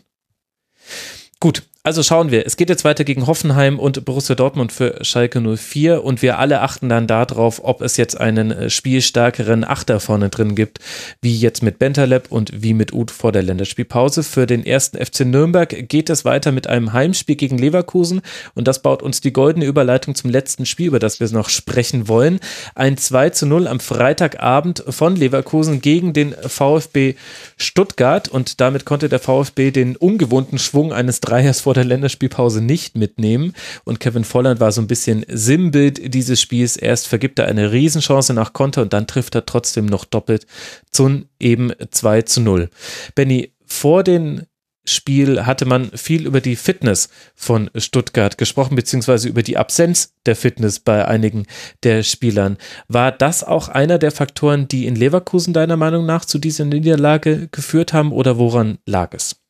Also dieses Fitness-Thema im Allgemeinen ist mir viel zu einfach. Ähm, der VfB Stuttgart hat letztes Jahr in der Rückrunde äh, Rückrunden Tabellenplatz 2 erreicht. Äh, die hatten quasi keine muskuläre Verletzung, mit Ausnahme von Shadrach Akolo. Das ist ja auch immer ein Indikator mhm. ähm, ähm, für zumindest eine gewisse körperliche Grundgesundheit und eine funktionierende Trainingssteuerung. Ähm, und jetzt äh, soll die Fitness plötzlich überhaupt nicht mehr gegeben gewesen sein äh, unter dem gleichen Trainer, den sie ja noch sieben, acht Spieltage hatten. Ähm, das ist mir ehrlich gesagt viel zu einfach. Ähm, das sagt sich ein bisschen leichter hin. Was man definitiv sagen kann, ist, dass der VfB Stuttgart halt ein ziemlich, eine ziemlich alte Mannschaft hat, ähm, der es vielleicht nicht so leicht fällt, über 90 Minuten eine hohe Intensität zu gehen. Da, da ist ein Gomez vorne drin, ähm, der ist über 30, da ist ein Gentner auf der 8, der ist über 30. Ähm, da war lange ein Bartstuber im Prinzip der, der Abwehrchef, äh, der ist, glaube ich, erst 29, aber man kennt seine verletzten Geschichte, ne? Also der hatte, ne, so, da, da ist ein Insua auf der linken Seite ähm, der auch nicht der Jüngste ist. Da ist ein Andy Beck auf der rechten Abwehrseite, der die Verlässlichkeit in Person ist, aber eben auch nicht mehr der, der, der Jüngste. Wobei da würde ich immer sagen, der marschiert halt 90 Minuten hoch und runter. Ähm, dass man da nicht die höchste Intensität immer gehen kann, ist, glaube ich, fast normal, aber das ist ja im Prinzip eingepreist. Also ich, ich stelle ja meinen Kader schon, zumindest würde ich davon ausgehen, also wird ein Kader ja schon nach solchen Kriterien auch zusammengestellt. Ähm, aber das allein dann auf das Thema Fitness irgendwie äh, zu drehen, das ist mir viel zu einfach. Ähm, mhm. Kannst ja, du mir denn erklären, was die taktische Herangehensweise war in der ersten Halbzeit mit Gentner in so einer hängenden Spitzerolle hinter Gomez? So ehrlich gesagt, äh, so ganz genau sicher, ob das wirklich seine Position sein sollte, hat man dann gar nicht so wirklich gesehen. Kannst ja, aber das ist ja, das ist ja, glaube ich, die übliche Ausrichtung, die Weinzel auch schon in, in, äh, in Augsburg eigentlich sehr, sehr erfolgreich hat spielen lassen. Ich habe mir spaßhalber mal ähm, angeguckt, äh, wie das damals in Augsburg war, als Weinzel ja im, im Sommer kam. Mhm. Ähm, da hat er sehr, sehr lange auf ein 4-2-3-1 gesetzt bis zur Winterpause und hat dann umgestellt auf ein 4-1-4-1 und hat im Winter auch minimale Kaderkorrekturen wurden damals gemacht. Im, im, da hat man Dong Won Chi geliehen aus England und da hat man einen gewissen André Hahn aus der dritten Liga von Kickers Offenbach geholt, ähm, der bis dahin noch kein Bundesligaspiel auf dem Buckel hatte und als ich meine, bei Werder Bremen gescheitertes Talent galt. Äh, auch so ein bisschen eher der Typ äh, Halodri und äh, lieber Pizza statt Training. So, und äh, André Hahn und Dong Won Chi wurden damals zu ganz entscheidenden Faktoren. Ähm, ähm, also, was ich damit sagen will, ist, ich glaube, Weinzel, der braucht einfach auch Zeit. Ähm, ob Gentner jetzt da so als verkappter Zehner optimal eingesetzt ist, weiß ich nicht. Ähm, ähm, mir fehlt noch so ein bisschen einer, der von der Sechs aus das Spiel schnell macht. Das ist jetzt nicht unbedingt die Stärke von Dennis Aogo. Der hat seine mhm. Stärken, finde ich, eher im, im äh, Vorausahnen von, von äh, Situationen defensiv gesehen ähm, äh, und auch in einer gewissen Passsicherheit, aber eben nicht da das Spiel schnell zu machen. Und ich glaube, das war in Augsburg oder korrigiere mich, Günther, da warst du näher dran, ähm, ähm, auch immer ein Pfund ähm, von Weinzels Mannschaften, oder? Ja, ja, und er hat dann ja auch wirklich eine, mit Daniel Bayer, feste, ich, also einfach dieser mit, mit, Bayer ja auch äh, ähm, den Halil Altintop, der jetzt äh, einer der Assistenten ist, äh, erstmal für die nächsten paar Monate von Weinzel, ähm, ja auch für einen der, eigentlich für den besten Spieler nach wie vor in, in, in Augsburg hält der im Moment nur nicht so, äh, nicht so gut eingesetzt wird wie damals unter Weinziel. Also ja, damals hat, hat Weinziel in Augsburg, nachdem er über diese kritische Anfangsphase hinweg war, halt wirklich ein, ein festes System äh, gefunden. Und da hast auch gesehen, dass sich dann was, was entwickelt. Das hat auch über zweieinhalb Jahre ganz, ganz gut gehalten. Also da gab es so einen typischen Weinziel-Fußball in Augsburg.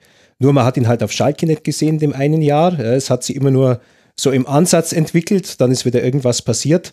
Und auf Stuttgart sieht man jetzt in diesen fünf Spielen halt auch noch nichts, was, was in diese Richtung geht. Man sieht ihn eigentlich nur relativ hm. verzweifelt mhm. äh, da am Spielfeldrand äh, rumturnen.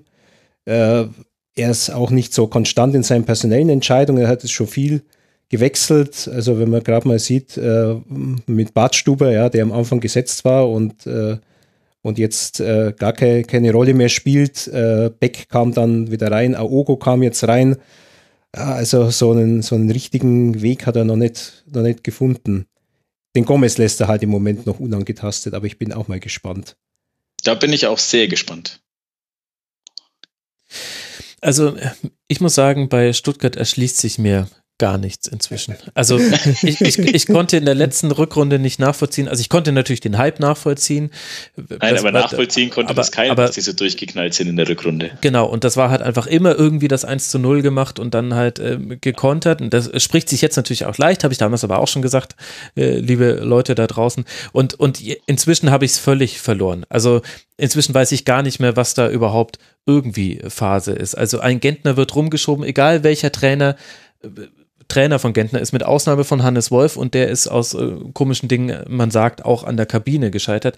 Alle haben sie irgendwie versucht, Gentner einzubauen, aber alle haben ihn da möglichst weit weg von der Sechs geschoben, weil er halt einfach äh, gerne mal den Sechser auch als Achter, Neuner, Zehner interpretiert in, in einzelnen Phasen. Also so gut er spielt, er ist auch immer wieder nicht am Platz gewesen, da wo er hätte sein sollen. Deswegen wird er wild rumgeschoben. Der spielt mal auf dem Flügel, jetzt hat er hängende Spitze gespielt, wobei, also eigentlich war es total wild, was, was das gegen Leverkusen war.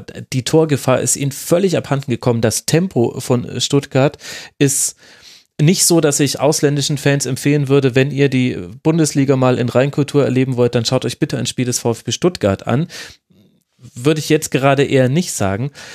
Die Kaderzusammenstellung war schon immer ein Thema. Das hätte jetzt natürlich wunderbar wieder funktionieren können mit diesem Mix aus jungen Talenten und alten Erfahrenen, so wie es schon mal funktioniert hat.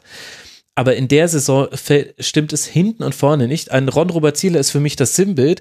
Der macht ganz viele gute Aktionen, hat aber auch immer diesen einen Bock mit dabei, der mal mhm. zu einem Gegentor führt und mal nicht. Es tut mir ja total leid, da jetzt quasi einen herauszuheben. Aber das ist für mich wirklich sinnbildlich für den VfB Stuttgart.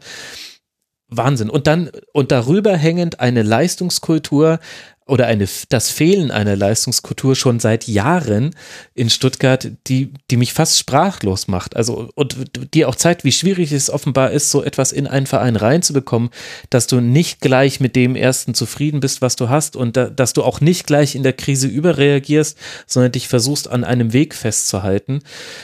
Wenn es diesen Weg gibt, dann ist es eine Serpentine und gerade führt sie wieder nach unten beim V. also, es, es macht mich echt ratlos. Ja, was ich immer nur bei Twitter lese, ist, dass sich sehr viele Fans des VfB darüber echauffieren, ähm, dass dem VfB immer wieder ein schwieriges Umfeld nachgesagt wird und ich kann das sehr gut nachvollziehen, ähm, dass sie sich darüber echauffieren, weil wenn man sich das einmal anschaut, äh, wie viele da in der zweiten Liga ins Stadion gepilgert sind, äh, äh, wie viele dann in der letzten Saison äh, also permanent da waren. Im Sommer gab es gab es den Tag des Brustrings zum 125-Jährigen. Da, da gab es diverse Veranstaltungen rund um die, um die äh, Arena. Ähm, da waren, glaube ich, äh, also offizielle Zahl waren insgesamt äh, mit Stadionbesuchern, aber eben auch mit denen, die bei den Veranstaltungen rund um diese Arena waren, an einem brutal heißen Juli- oder Augusttag, also es hatte 35 Grad, es war schweineheiß, da waren rund 100.000 Menschen da. Also das ist ein unfassbar zu euphorisierendes Umfeld, aber dann kann ich ja nicht von dem schwierigen Umfeld sprechen, weil äh, ich muss ja eigentlich, also ich glaube in Augsburg oder in Mainz wären sie froh, wenn sie wenn sie ansatzweise mhm. irgendwie so ein, so ein Umfeld hätten, was da bei jedem Heimspiel aufmarschiert. Ja. Es gibt ja eine interessante Muss These man auch dazu, fairerweise sagen. Äh, wie es zu diesem schwierigen Umfeld äh, kommen soll. Und zwar war, weil wohl hinter den Presseplätzen ein paar Bruttler, nee, wie nennt man die Grandler auf äh, Bruttler, Bruttler, genau. Bruttler das, weil da eben ein paar Bruttler sitzen und offenbar vor allem Journalisten, die das nicht gewohnt sind und die quasi als Gästejournalist mit anreisen, Aha. das dann eben als sehr kritisch einordnen würden. Das ist eine oh. These, die ein paar Stuttgart-Fans, die ich kenne, naja. haben. In, in München, der Allianz Arena, da hast du hinter dir äh, die Rollstuhlfahrer sitzen. Die sind einmal richtig kritisch, ja. Also da. ja, gut, da muss man auch ja. die Platzwahl. Okay, vielleicht. Zum, zumal beim VfB muss man, ich, ich bin gerade am Überlegen, also ich, ich sitze auf den Presseplätzen immer relativ weit vorne. Also ja, da hast du natürlich nur die kritischen Journalisten hinter dir. Die, die, die Kollegen, ja, genau. Ähm, aber ich, ich wie, also so viele können da gar nicht mehr nach oben raussitzen, weil man sitzt schon relativ weit oben. Ja, aber gut. Okay. In Augsburg sitzt du wie in, einen, in einer amerikanischen Halle. Da gibt es ja, ja, ganz oben die, die Presseplätze, da hast du gar keinen Kontakt mit dem Volk. Ja? Du hörst also nur die Stadionkulisse. Vielleicht deswegen äh, ist die Augsburger Presse so gelassen und nimmt nicht die Zeichen des drohenden Abstiegs wahr. Ja, ja. Ja, vielleicht sollte man äh, einfach grundsätzlich, äh, so wie man Fanlager trennt, müssen auch ganz dringend Journalisten von Fans getrennt werden, damit das mal endlich eine neutrale Berichterstattung wird. Aber lasst uns kurz über Leverkusen sprechen, auch noch. Denn äh, die haben ja jetzt irgendwie äh, dann äh, gewonnen, stehen aber logischerweise immer noch äh, nicht allzu toll da mit Tabellenplatz 12 und äh, 14 Punkten. Benny, was würdest du sagen?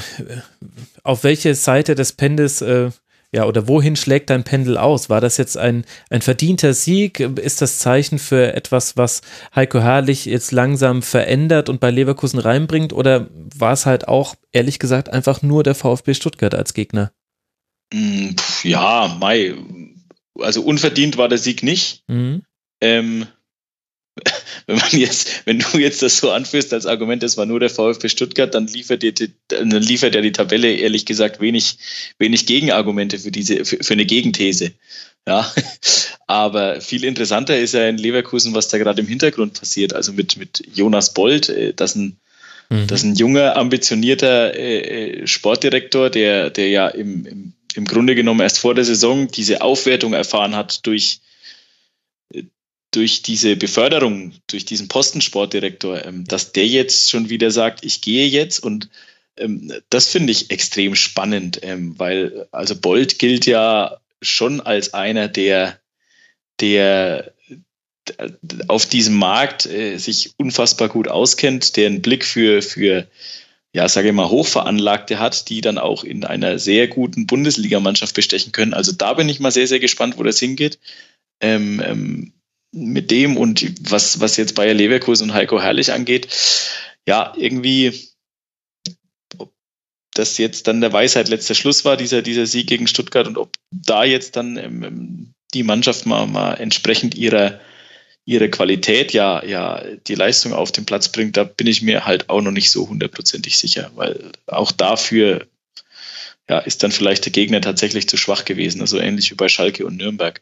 Mhm. Ähm, und die Schläfrigkeit bei dieser Ecke war halt auch einfach der Wahnsinn. Ja, also schlecht verteidigt, definitiv den konnte Kevin Volland dann auch fast nur noch machen und dann hast du eben das wichtige 1 zu 0 geschossen, was halt ja wahrscheinlich sogar auch schon gereicht hätte bei der offensiven Harmlosigkeit vom VfB. Ohne dass ich da jetzt, also tut mir leid, falls es jetzt so ankommt bei einigen Fans da draußen, als würde ich da jetzt drauf rumhacken wollen, aber ich finde, es ist gerade spielerisch tatsächlich äh, der Tabellenposition angemessen, wo der VfB Stuttgart äh, spielt. Vielleicht habe ich aber auch zu viele Spiele über 90 Minuten von denen gesehen. Das kann auch sein. Nein, das ist, das ist angemessen. Ähm, ich glaube, da wird jetzt ganz entscheidend sein, wen die in der Winterpause kriegen.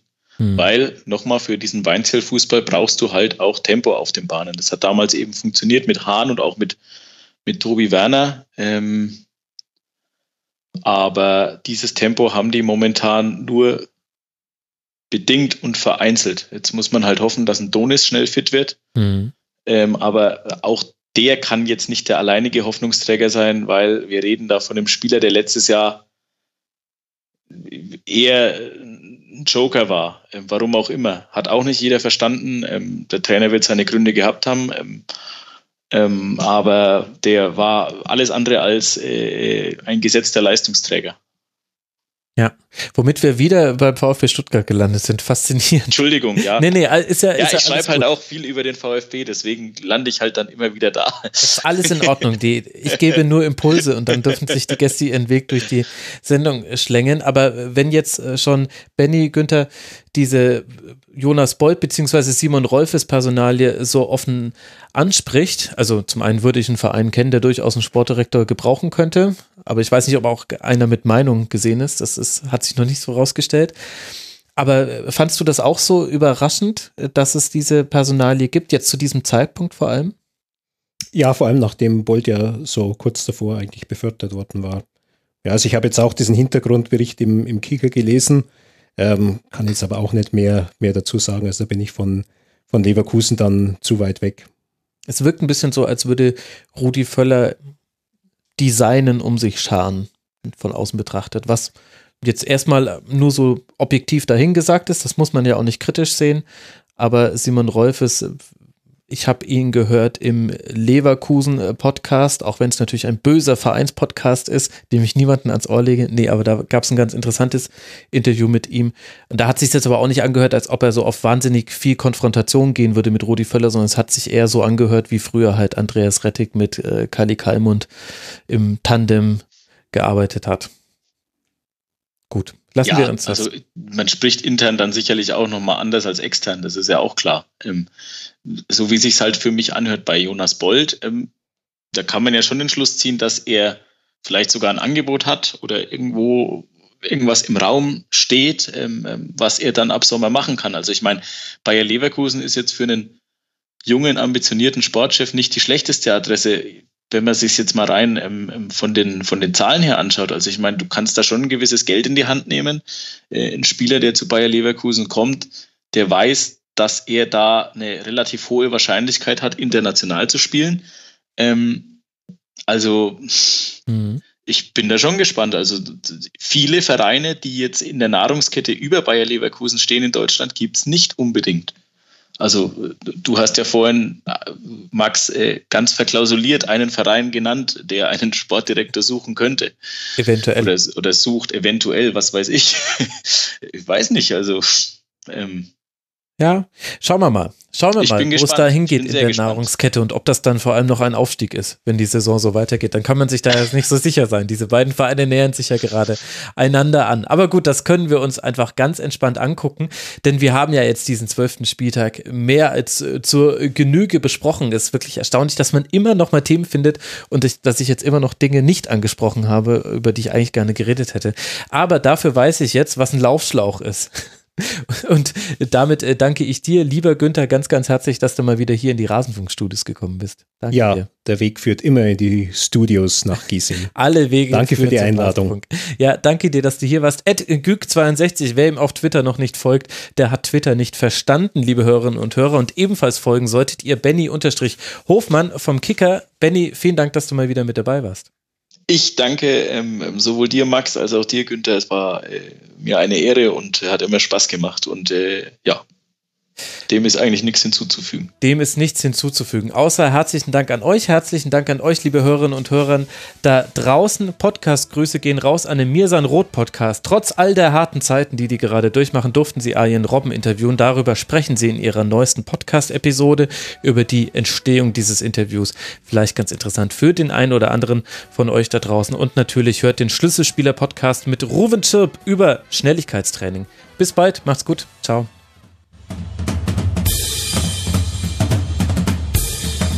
Das war die Rasenfunk-Schlusskonferenz. Wir gehen nun zurück in die angeschlossenen Funkhäuser.